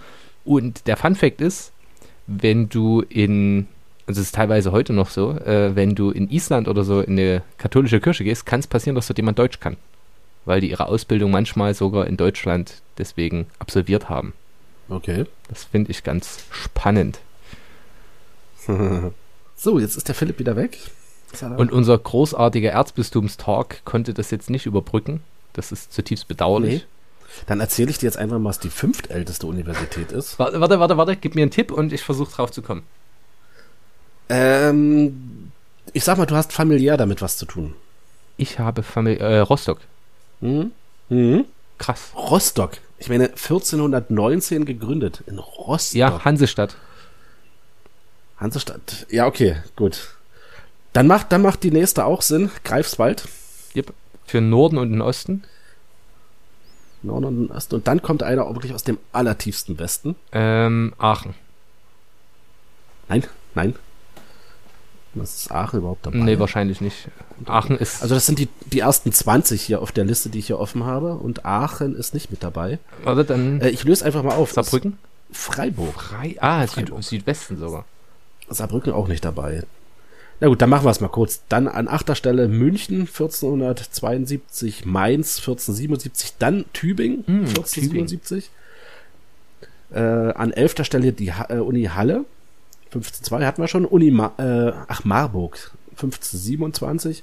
Dann kommt Jena, Gießen, Bamberg. Äh, die, an 16. Stelle Kiel. Dann kommt, gut, UDK, Universität der Künste zu Berlin. Da sind wir schon 1699. Dann kommt THF, das heißt Theologische Fakultät Fulda. Gut, dann sind wir eigentlich schon wieder raus aus der Zeit. Moment, Uni Göttingen und schließlich an 20. 20. älteste Universität, 1743 gegründet, Erlangen. Und damit haben wir unseren Bildungsauftrag auch in dieser Folge wieder erfüllt. Weil der bisher echt schleifen gelassen wurde. Das, äh, naja, das ist. So, da Philipp jetzt wieder in der Hut ist, ähm, würde ich mit der nächsten Anmerkung fortfahren, wenn ich darf. Mhm.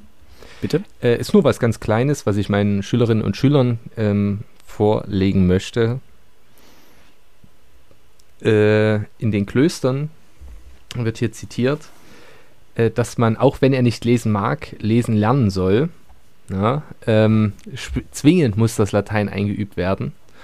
Und was man alles getan hat, damit diesen Leuten auf Biegen und Brechen das Lesen beigebracht wird, vor allem das Lateinische und das Schreiben des Lateinischen. Und das fand ich schon ganz interessant, wie man die Menschen dazu verpflichtet hat. Und vor allem so, später soll man ihm die Buchstaben, Silben, Tätigkeitswörter, Hauptwörter aufschreiben und so soll er angehalten werden, auch wenn er nicht mag, lesen zu lernen. Na, also fand ich, das fand ich ganz toll, ähm, weil viele Dinge. Und ja, da bin ich tatsächlich äh, sehr, sehr rabiat, müssen dann auch ähm, mit Zwang gelernt werden. Und Du bist deinen werden. Schülerinnen und Schülern damit zeigen, okay, das war schon immer so, also ziehen wir das jetzt einfach durch. Das funktioniert natürlich heute in der Form nicht mehr. Nur versuche ich immer wieder interessante Möglichkeiten zu finden, warum Lesen und Rechtschreibung und sowas wichtig ist. Aber da kommen wir in unserer nächsten Folge nochmal drauf zu sprechen. Da werde ich dazu nochmal ähm, gesondert drauf eingehen, was ich mir überlegt habe und was auch cool ankam, um zu verdeutlichen, warum Rechtschreibung wichtig ist. Ich habe doch zwei kleine Anmerkungen, also ich habe noch ganz viele, aber zwei, die mir wichtig sind. Eins ist eine, einfach eine schöne Wortgruppe auf Seite 70. In der Tradition der nationalen Kleptokratie. Das fand ich Mhm. eine sehr schöne Formulierung für die Raublust Roms. Also Rom hat ja sehr um sich gegriffen, was sein Territorium anging und die Unterwerfung fremder Völker. Ähm, und natürlich auch in Größenordnung nach Hause geschleppt, was sie dort äh, so gefunden haben auf ihren Raubzügen. Und das nationale Kleptokratie zu nennen, fand ich, fand ich großartig. Habe ich mich sehr gefreut, dass ich darüber gestolpert bin. Könnte auch eine Charakteristik Russlands heute sein. Mhm.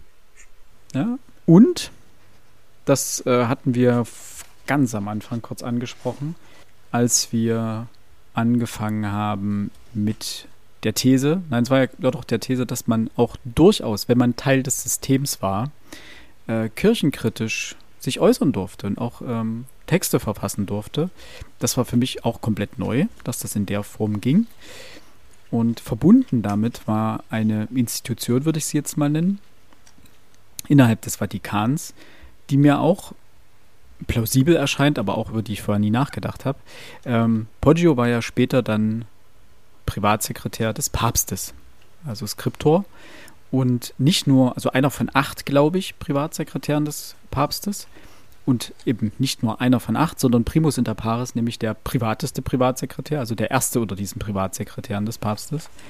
Und was ich schön fand, ist, dass sich diese Sekretäre nach getaner Arbeit häufig in einem bestimmten Raum zusammengefunden haben. Sowas wie die, das, das, ist das dann die Skriptoren-Mensa oder sowas? Keine Ahnung. ähm, und dort gemeinsam sich aufgeregt haben über die Schindereien des Tages. Also von solchen einfachen Lappalien wie ich musste diesen Text wieder zweimal abschreiben, einfach weil ich es sollte. Also, das gibt ja, er bringt ja dieses Beispiel, dass dem äh, Papst ein Schriftstück vorgelegt wird und der dem Skriptor sagt, nee, das schreibst du bitte nochmal ab, da sind Fehler drauf. Und der Skriptor ihm das kurz darauf das gleiche, exakte Schriftstück wieder vorlegt und der Papst sagt, naja, geht doch, Digga, beim nächsten Mal gleich so, setzt ein Stempel drunter. Und das einfach pure Schikane war letztendlich. Ähm, ja, Max? Dazu ein lustiger Side-Fact. Habe diese Geschichte äh, eins zu eins, so wie du sie wiedergegeben hast, beim Schwiegervater erzählt, der jetzt glücklicher Pensionär ist. Ähm, und gesagt, hier kommt dir das bekannt vor und er musste wahnsinnig lachen. Ja, weil äh, öffentlicher Dienst in vielen Fällen ähnlich funktioniert. Da musste ich äh, schmunzeln. Ich hoffe, er nimmt es mir nicht übel, dass ich ihn jetzt hier erwähnt habe. Ähm, ich denke nicht. Das, das fand ich ganz ulkig. Und aber man hat sich natürlich dort nicht nur über solche Lappalien ausgelassen, sondern auch natürlich über die Verfehlung, Verfehlungen der Kurie im Allgemeinen und des Chefs des Papstes im Speziellen. Und äh, scheinbar auch, also der Papst war in dem Fall ja kein äh, Kind von Traurigkeit, ähm, über alle möglichen Verfehlungen. Und daraus hat Poggio dann später ein Buch geschrieben, in dem er unglaublich viele Verfehlungen der Kurie und des Papstes sehr deutlich anspricht und das sich scheinbar gut verkauft hat und was ihm aber auch scheinbar keinerlei Schaden zugefügt hat, was sein Image angeht. Max? Gut verkauft, muss ich dir widersprechen. Autorschaft in dieser Form existiert noch nicht. Es war verbreitet. Es war verbreitet, das ist richtig. Autorschaft, äh, ja, das war ja meistens eher ein Kopistenwerk, dementsprechend, das wurde viel kopiert und verbreitet und richtig verdient hat er daran wahrscheinlich nicht so viel. Vielleicht durch Mäzenatentum, was ja die häufigste Form äh, der Finanzierung von Autoren war. Aber in dem Fall brauchte er das Geld auch nicht, denn als Skriptor des Papstes hat er hm, doch äh, gut verdient. Ich, ich habe noch was, ich kann aber alle relativ schnell abkürzen. Zum einen fand ich cool, dass er das nochmal aufmacht. Ein leider schon verstorbener ehemaliger deutscher Außenminister, nämlich Guido Westerwelle, sprach einmal von spätrömischer Dekadenz und es gibt auf Seite 103 ein ähm, Zitat, in dem genau diese quasi vorkommt. Und es lässt sich, und das hatten wir ja so ähnlich schon mal angedeutet, auch für Rom sagen, dass der intellektuelle Genuss der des Diskurses immer weiter verfällt und andere Dinge im Zentrum stehen und das mit fortschreitender äh, Geschichte immer stärker wird und am Ende quasi Anti-Intellektualität für den Großteil der Gesellschaft ganz im Zentrum steht. Ja, ein Beispiel dafür jetzt völlig aus der Luft gegriffen, aber Otto lernt erst auf Wunsch, also Otto der Große lernt erst auf Wunsch seiner ersten verstorbenen Frau, die soll ihm auf den auf dem Sterbebett äh, das Versprechen abgenommen haben, dass er jetzt endlich lesen lernen möge. Äh, natürlich ein deutscher Kaiser, oder in dem Fall war er noch König, brauchte nicht unbedingt das Handwerk des Lesens, aber diese Anti-Intellektualität äh, steckt dort mit drin, über die man natürlich nicht viel Positives sagen kann. Und jetzt da bin ich ja immer ein bisschen Kulturkritiker unserer Zeit, Kulturpessimist. An einigen Stellen habe ich das Gefühl, dass es heute wieder so ist, da die Disparität immer weiter auseinanderdriftet. Da, wo man gut lesen oder bestimmte Kreise sind so belesen, wie andere und viel größere Kreise, wie 90 Prozent der restlichen Gesellschaft, unbelesen sind. Und ich versuche zwar Fernsehen und ähnliches zu meiden, aber es erwächst der Eindruck, dass das etwas ist, auf das man teilweise, und das kann ich auch aus schulischer Erfahrung sagen, auf das man stolz ist. Ja, wir haben zu Hause kein Buch. Ich werde mir doch jetzt kein Buch kaufen. Für was denn? Passend zur spätrömischen äh, Dekadenz. Das nur als kleiner Einschub und meine persönliche Kulturkritik unserer Zeit. Das heißt, wir haben nicht nur eine Einkommensschere, die weiter auseinandergeht, sondern auch eine Intellektualitätsschere. Definitiv. Da muss ich dir vollkommen recht geben. Äh, das ist mir jetzt aufgefallen, als ich einmal gerade den, den ersten Teil des Buches gelesen habe, wo es ja noch ganz viel um diese antiken Gesprächskreise ging, diese Debattierkreise, wo man sich über ein neues Schriftstück unterhalten hat. Also verschiedene römische Intellektuelle, griechische Intellektuelle trafen sich und haben sich über neue Werke von X, Y und Z unterhalten. Dass Bücher immer weniger sozialer Kit sind.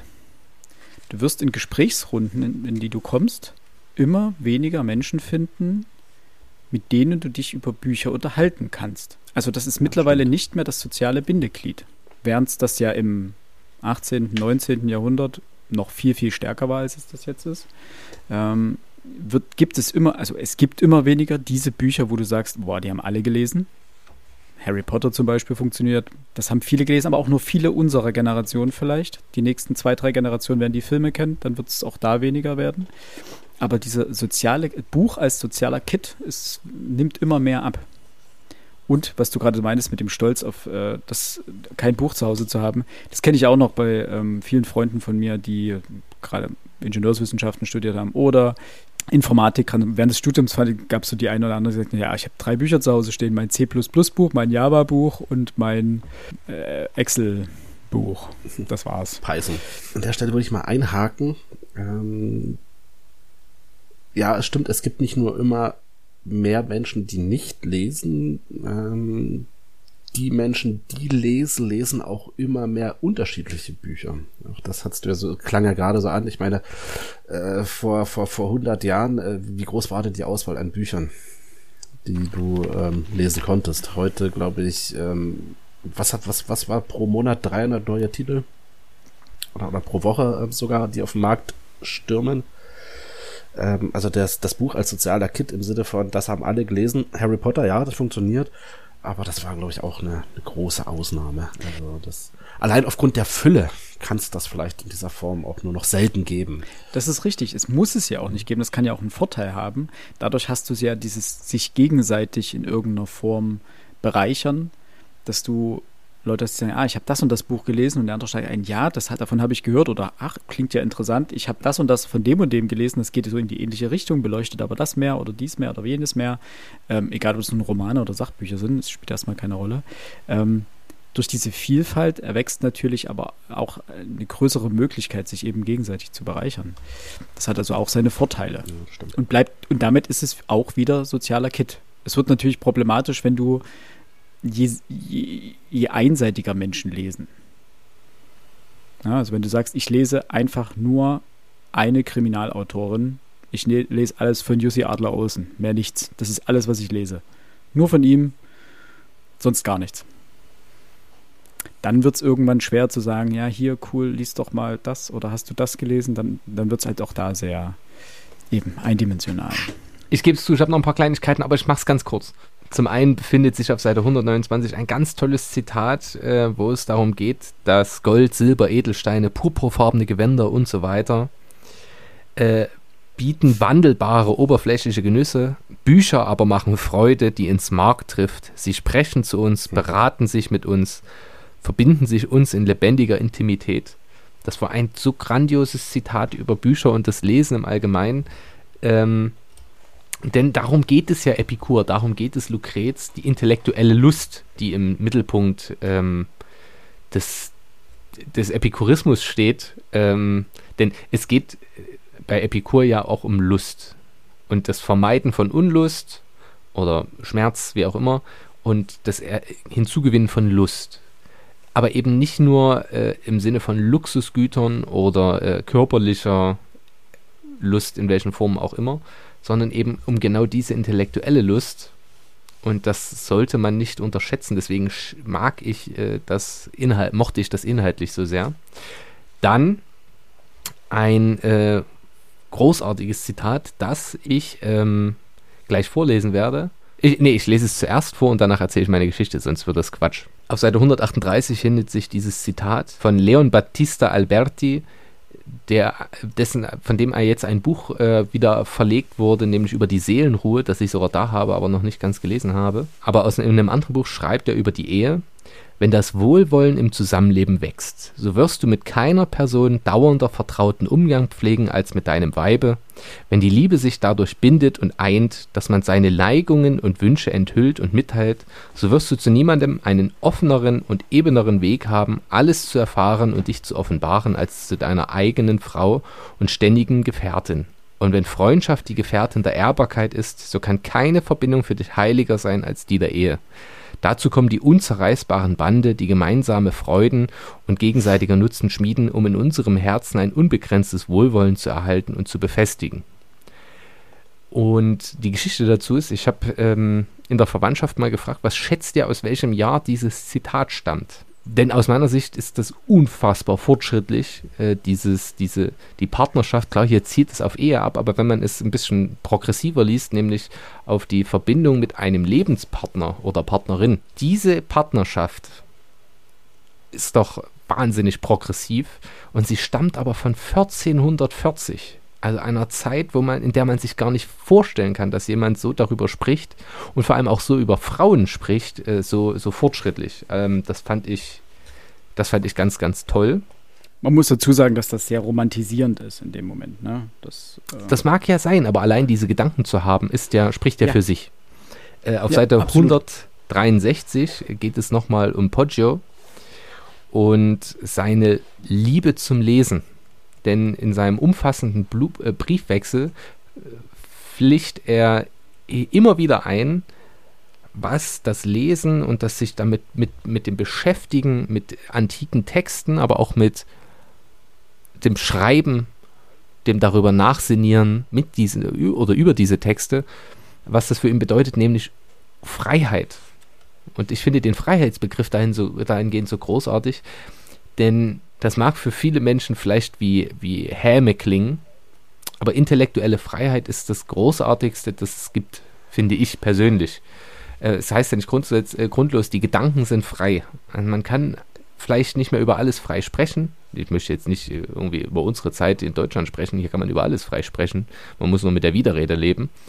Ähm, aber selbst in, in Diktaturen und ähnlichem in denen man noch an bestimmte Bücher und Texte rankommt und sich trotzdem nur für sich selbst intellektuell und individuell damit auseinandersetzen kann, ist es doch der Inbegriff der persönlichen Freiheit, genau das zu tun, darüber nachzusinnieren. Auch das fand ich zum einen fortschrittlich, zum anderen auch, auch wenn es ein Sachbuch ist, ich möchte mich damit identifizieren können und das konnte ich in vielen dieser Stellen, ähm, weil es mir einfach ein bisschen aus der Seele sprach, wenn das jetzt ein bisschen zu, zu ähm, trivial und altbacken oder, oder romantisierend klingt von mir aus, aber das fand ich einfach toll.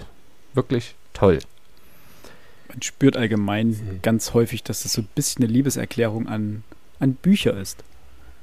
Und zwar über die Jahrhunderte hinweg. Also sowohl die antiken Gelehrten, die sich dahingehend äußern, als auch dann die Menschen des Mittelalters und der frühen Renaissance als auch Greenblatt, wie er schreibt, ist das ein bisschen ein Tribut an Bücher und die Schriftkultur und die Bibliothekskultur und ähnliches. Finde ich, ähm, fand ich sehr bedeutend. Zwei letzte noch. Ach, immer noch. Wie viel hast du denn in deinem Hut stecken? Eins hatte ich schon angedeutet, vorhin in unserem äh, einleitenden Trialog, ähm, wie man in Diskursen von, die, die eingeengt sind, weil man nicht mehr jede Meinung vertreten darf, seine Meinung trotzdem vertritt, beziehungsweise diese kundtut. Wie, wie schon besprochen war, äh, Lucrets Text äh, nicht und auch der Epikurismus äh, nicht angesehen im antiken Christentum oder mittelalterlichen Christentum und auch im Christentum des Humanismus. Äh, so überlegte sich äh, Valla, einer von Lorenzo Valla, ein erbitterter äh, Rivale unseres ähm, Poggio folgendes, folgende Idee. Er schreibt einen Dialog, natürlich im, in der Tradition Ciceros, äh, um, um bestimmte Dinge zu verbreiten. Und er selbst, also es gibt jemanden, der spricht für den für den Epikurismus oder in einem anderen Text geht es darum, äh, einer kritisiert die Kirche und er selbst steht auf der, Ste auf der Seite dessen, der die Kirche verteidigt, die Kurie verteidigt oder der in dem Fall, der den Epikurismus Dinge vorwirft. Und so, dass er sich quasi in Sicherheit begibt und sagt, hey, ich spreche hier nach der akzeptierten Gesamtmeinung. Der andere, der andere hat diese bösen, diabolischen Gedanken. Aber die Möglichkeit, die daraus resultiert, ist eben, dass man auch dahingehend Freiheit hat, über Dinge zu sprechen, die eigentlich so nicht erlaubt sind. Und zum Abschluss, das Letzte, was ich noch anmerken möchte, ist etwas, was gar nicht so viel mit dem Buch eigentlich zu tun hat.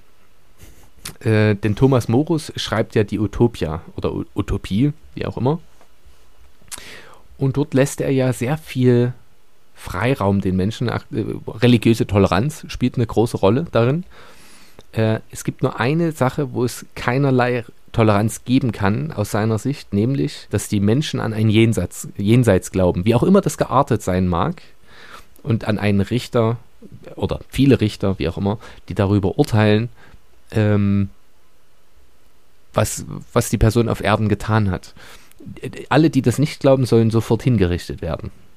So in Utopia die, die Idee.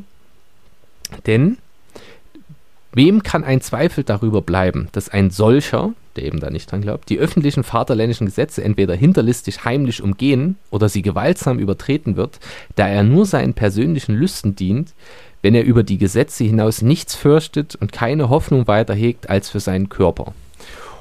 Und diesen Gedanken finde ich in sich für Thomas Morus Zeit A sehr interessant, denn eigentlich dekonstruiert das jede Religion der damaligen Zeit, nämlich die Religion als äh, Richter und Strafer und im Glauben, dass Menschen, die eben diese Fessel abwerfen, die Fessel der Religion, dass jemand einen richten wird und sieht, was man alles tut. Das ist natürlich eine unfassbare Triebfeder, sich an bestimmte gesellschaftliche, soziale, aber auch ständische Normen zu halten. Das ist ein adäquates Regelsystem für eine Gesellschaft und eine Gemeinschaft, auf die man sich äh, damals gründen musste. Ohne diesen Glauben funktionierte es nicht. Ähm, und jetzt mein Hot Take dazu. Äh, ich möchte da auch wieder Chesterton zitieren, also das tue ich gleich nach meinem Hot Take. Dadurch, dass es das. zitieren dazu. Bitte? Philipp? Den wollte ich dazu Ja, genau, den wollte ich dazu zitieren. Das ist mir nämlich genau dazu in, in den Sinn gekommen. Aber bring erstmal dein Hot Take. Ähm, ich glaube, dass unsere heutigen Gesellschaften genau daran kranken, dass es keinen, kein normatives Gerüst gibt, an das sich alle halten, das für alle völlig klar ist. Jetzt würde man sagen, ja, du sollst nicht töten oder gewisse moralische oder ethische Grundsätze gelten für alle, aber ich glaube nicht, dass das der Fall ist. Über vieles lässt sich äh, nachdenken, schlicht und ergreifend, weil bestimmte Religionen unterschiedliche Auffassungen dazu haben, äh, ohne die irgendwo beurteilen zu wollen. Aber gerade diejenigen, die ohne Glaube sind, haben das nicht.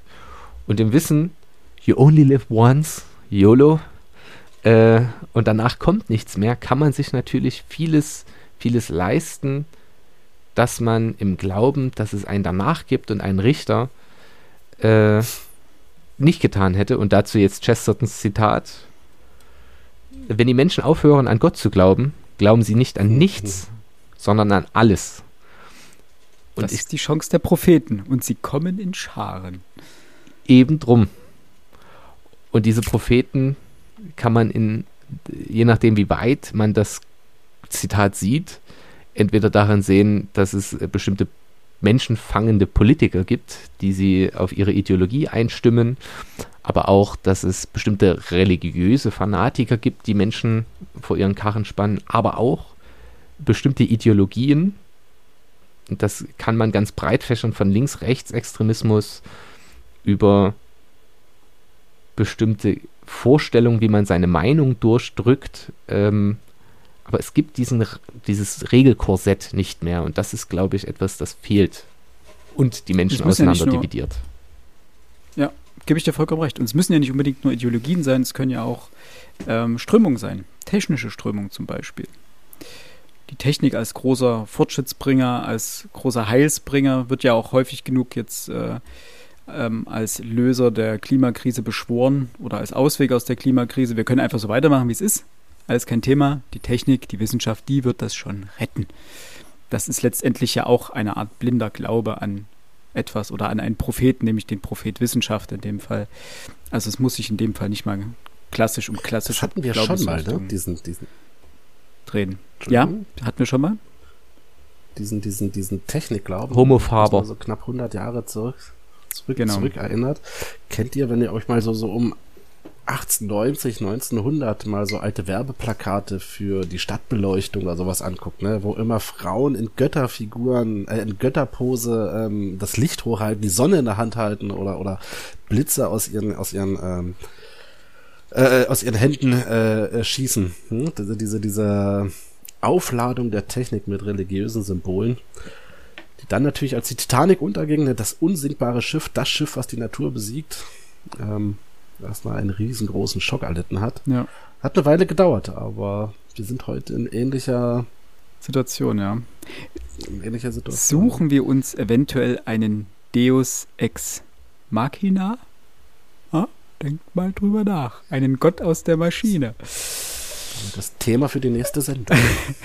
Genau. Darüber Diesen sollten wir mal nächsten- gesondert debattieren, Markus. Um äh, Richard David Brecht zu zitieren. Sehr gut. Oder um Böhmermann zu zitieren, Markus Lanz ist alt geworden, aber recht hat er. Ähm, großartig. Ähm, noch ein was abschließend, bevor Max jetzt wieder anfängt mit Reden und es überhaupt kein Ende mehr nimmt. Ähm, Alex, möchtest du noch was? Hast du noch was auf dem Herzen, bevor wir zu den Abschlussplädoyers kommen? Äh, bloß, bloß eine Sache. Ich möchte, ich möchte nicht, nicht losgehen, ohne das Buch besten an einer Stelle mal wirklich überschwänglich gelobt zu haben. Und das, äh, ich hatte es schon mal ganz kurz angesprochen, so gerade um die Seiten 109, 110, äh, wo erklärt wird, warum, warum die, die Schriften der Epikureer, äh, beziehungsweise der, ja doch, die, die Schriften der Epikureer, warum die in der, in der christlichen Theologie, in der christlichen Gesellschaft eben keinen Platz hatten. Das ist ja wirklich wunderbar erklärt. Gäbe es da nicht nur ein großes Aber, ähm, denn er sagt hier vollkommen zu Recht, einige Kri äh, Kritiker wiesen spöttisch darauf hin, dass viele Einzelheiten der christlichen Weltvorstellung aus sehr viel älteren heidnischen Geschichten geklaut worden seien, etc., etc., etc. Und das ist übrigens einer dieser Autoren, die ich ganz am Anfang ansprach, die er eben nicht ähm, namentlich nennt. In dem Fall, ähm, ich vermute dahinter Kelsos. Kennt heute ja kaum noch ein Schwein ähm, war ein unfassbar einflussreicher Autor, weil die Kurie den Kirchenvater Origenes genötigt hat, eine Antwort auf die Kritik des Kelsos zu finden. Und äh, Origenes hat 20 Jahre gearbeitet, hat acht Bücher geschrieben, die heute bekannt sind als Contra Celsum. Und das eines der einflussreichsten Werke Äh, Origenes eines ist auf jeden Fall Werke zitiert der, der im, Christenheit. im Anhang. Origenes, dann, dann hat er hier wahrscheinlich einfach die Fußnote vergessen. Der Kollege. Aber bestimmt nicht mit Kontrazelsum, oder? Genau mit dem. Ja. Ja. Dann ist es genau die Stelle. Ähm, und ich wette, er hat nicht genannt, weil Kelsos war Platoniker. Und was mich wieder zurück zu meiner These führt, dass sich Grünewald eben so stark auf die Epikureer stützt, beziehungsweise Lucrez unbedingt in den Mittelpunkt stellen musste, obwohl es genug andere Autoren gegeben hätte, die ebenfalls Dann sind wir aber wieder bei der Eingrenzung und der Verengung, die Max leider richtigerweise gesagt hat, äh, durchaus eine Berechtigung hat, auch in Sachbüchern. Und, äh, nichtsdestotrotz, die ganze, ganze Szene, die ganze, ja, die ganze Szene, die Seiten, die ich hier genannt hat, sind schön geschrieben. Und Stark da frage herausgearbeitet. ich mich, warum denn nicht? Mhm. Ich möchte mit einer Sünde schließen, bevor wir Oh. zu unseren ähm, Abschlussmeinungen kommen. Endlich. Wir haben hier einen ganz wichtigen Papst, nämlich den Auftraggeber unseres lieben Poggios. Und das ist Baldassare Cossa, auch bekannt als Johannes der 23. Was irgendwie ein bisschen klingt wie äh, Alphons der Viertel vor Zwölfter aus Jim Knopf und Lukas, die, der Lokomotivführer, aber egal. Äh, unser lieber Cossa ähm, war jetzt kein Kind von Traurigkeit, er war übrigens, das fand ich auch großartig, das ist ein Papst, dessen Eltern oder dessen Familie Piraten waren. Fand ich toll. Super. Du wirst, kommst aus einer Piratenfamilie, bist so ein abgehalfterter Jack Sparrow und sagst dir, ja gut, ja wäre ich halt mal Papst. Ne? Egal. Ähm, er wurde auf jeden Fall ganz am Ende, er wurde ja abgesetzt, Kirchenschisma, Konzil von Konstanz und so weiter, kann man hier alles wunderschön nachlesen. Und wurde am Ende ähm, förmlich auf 70 Anklagepunkte hin angeklagt. Und 16 davon, die sogenannten 16 skandalösesten, hat die Kirche wohl, so wie es hier steht, bis heute nicht veröffentlicht. Gut, das heißt, es gibt 16 Anklagepunkte, die scheinbar so krass sind, dass man die bis heute nicht veröffentlicht hat. Allerdings waren bei den veröffentlichten folgende mit dabei.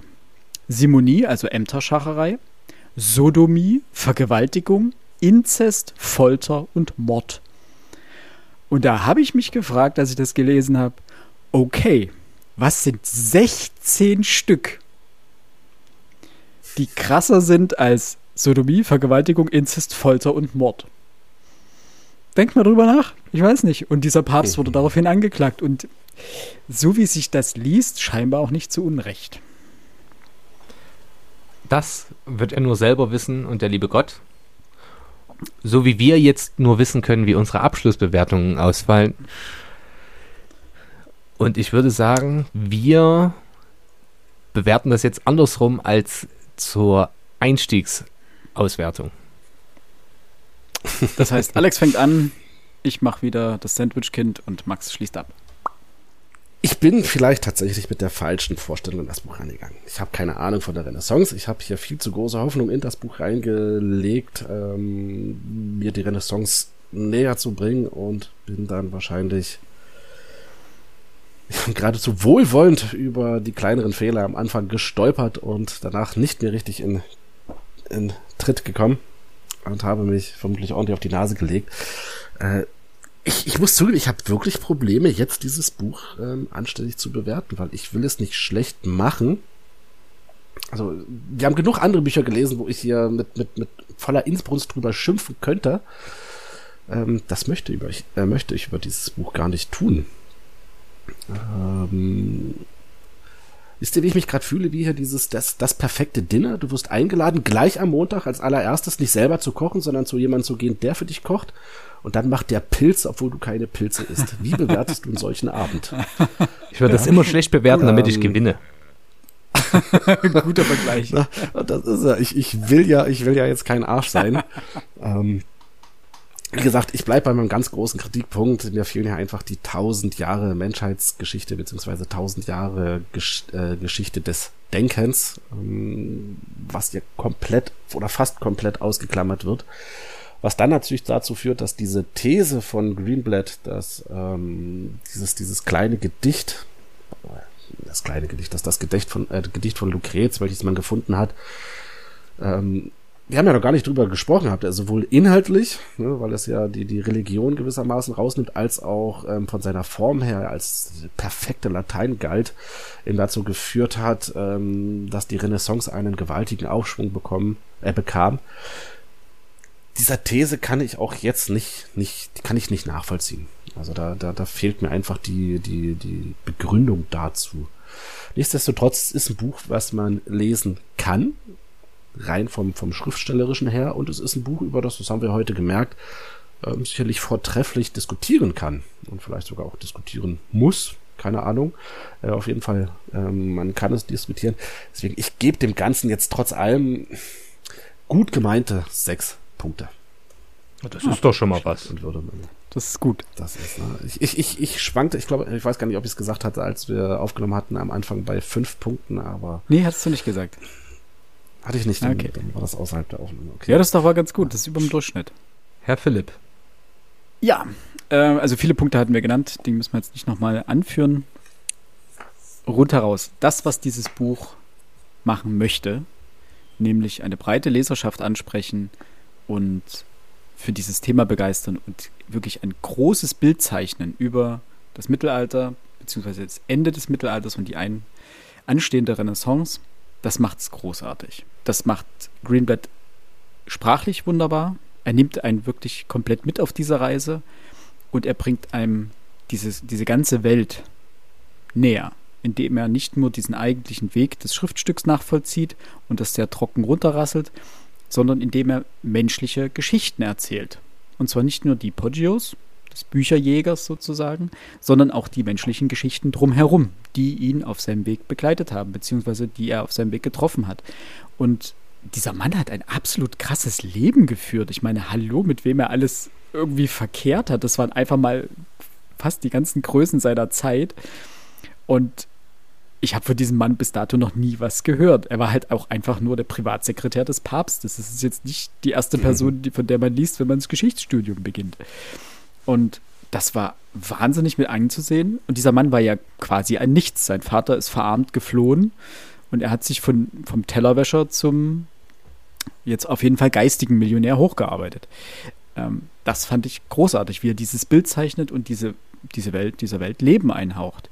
Dazu diese absolute Begeisterung für das Lesen, für Bücher, für diese Kultur dahinter, diese Schriftkultur, auch eben die Entwicklung der Schrift, auch der Schrift, die wir heute nutzen oder der Schriftstile, die wir heute nutzen, die für die Klarheit der Schrift, also was auch dies, äh, die frühe Neuzeit dann später, beziehungsweise eben die Renaissance in dem Fall, äh, dieser Schrift Poggius zu verdanken hat. Also der Entwicklung der Schrift, der Evolution. Äh, großartig geschildert mit vielen tollen Zitaten querbeet durch die Literaturgeschichte. Nichtsdestotrotz, äh, es gibt ein paar kleine Mängel. Was heißt Mängel?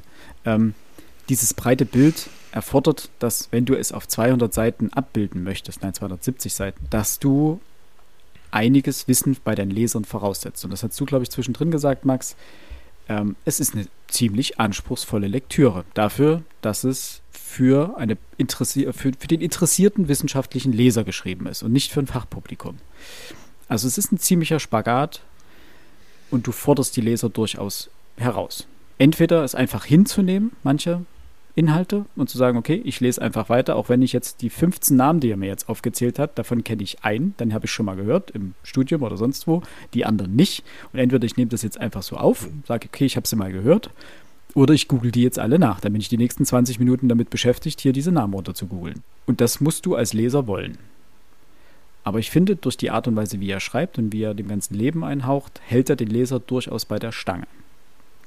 Es gibt zwischendrin dann diesen, ähm, diesen Absatz, wenn er dann zum eigentlichen ähm, Werk von Lucrez kommt, wo er diese, diese einzelnen Themen, die das Werk aufmacht, runterrattert, da wird es sehr trocken und sachlich. Das ist okay, das kann man aber auch, und das funktioniert wahrscheinlich, wenn du einfach nur anhand an dieser Geschichte ins, äh, interessiert bist, funktioniert das Buch auch, wenn du die einfach überblätterst. Und dann einfach mit dem nächsten Kapitel weitermachst. Wenn du sagst, okay, die Inhalte jetzt, diese einzelnen Punkte interessieren mich nicht, dann mache ich halt später weiter. Weil das sind, glaube ich, 20 Seiten oder so, ist relativ viel.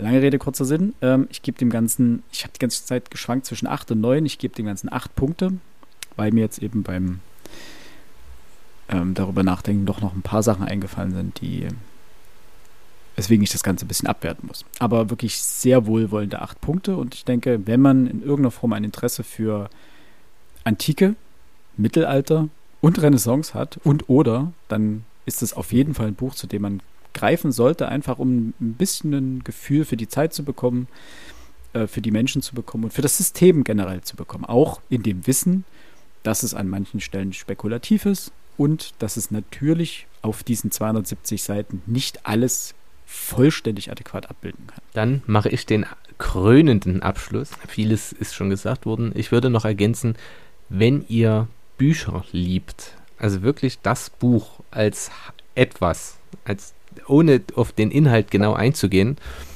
dann ist aus meiner Sicht das auch ein wirklich tolles Buch für euch, äh, um die Geschichte dahinter zu erkennen. Mir hat das Buch, ich habe es ja deutlich gemacht, ich habe ja sehr dafür, davon geschwärmt. Ich kann mit diesen kleinen fachlichen Mängeln, die man definitiv ansprechen kann, die ich aber völlig nachvollziehen kann, sehr gut leben. Ähm, sie haben meinen Lesegenuss nicht gestört. Philipp hat es schon angedeutet, diesen inhaltlichen Aspekt von Lucrets Werk. Es ist schade, dass wir ihn jetzt nicht noch weiter auseinandergenommen haben, denn dort wird deutlich, wie progressiv, wie fortschrittlich äh, Lucrez war. Also die Vorstellung, dass alle Dinge aus bestimmten Teilchen bestehen, die ist revolutionär.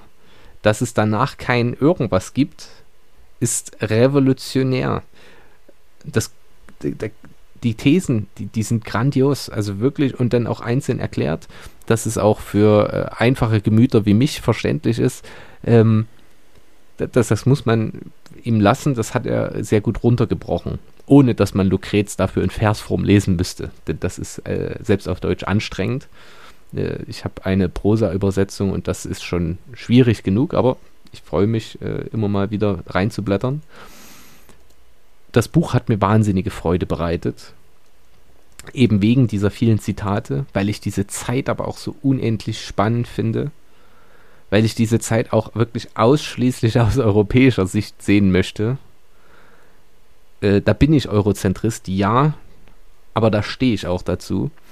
Ähm, und wenngleich jetzt meine, meine, meine Ausführungen was anderes vermuten lassen, ist es für mich dennoch bloß, in Anführungsstrichen, eine 8 von 10.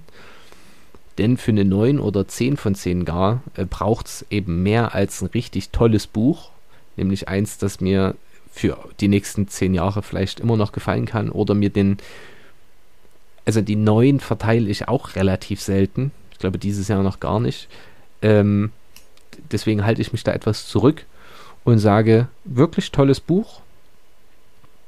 Äh, und meine uneingeschränkte Leseempfehlung tatsächlich sogar an alle mit etwas Interesse deswegen habe ich auch keine neuen vergeben. Das war für mich dann auch der Kipppunkt, warum ich zu acht bin, weil es gab dann eben doch die paar kleinen Dinge. Wir können ja auch gerne mal eine Sonderfolge nochmal, so eine Zwischenfolge machen, so ein 40 Minuten über Lucrets Werk in Greenbloods Die Wände und wie er das Ganze auseinander nimmt. Reicht an der Stelle. Liebe Hörerinnen und Hörer, vielen lieben Dank, dass ihr bis hierher dran geblieben seid. Also mal gucken, wer von euch noch da ist. Ihr könnt ja mal irgendwas in die Kommentare. Äh, nee, nicht irgendwas. Wir müssen uns noch einen guten Begriff ausdenken. Schreibt ähm, Poggio in die Kommentare. P-O-G-G-I-O. Genau. Dann wissen wir, dass ihr das bis zu Ende durchgehalten habt. Und dann gibt es dafür ein Like. Ein Like.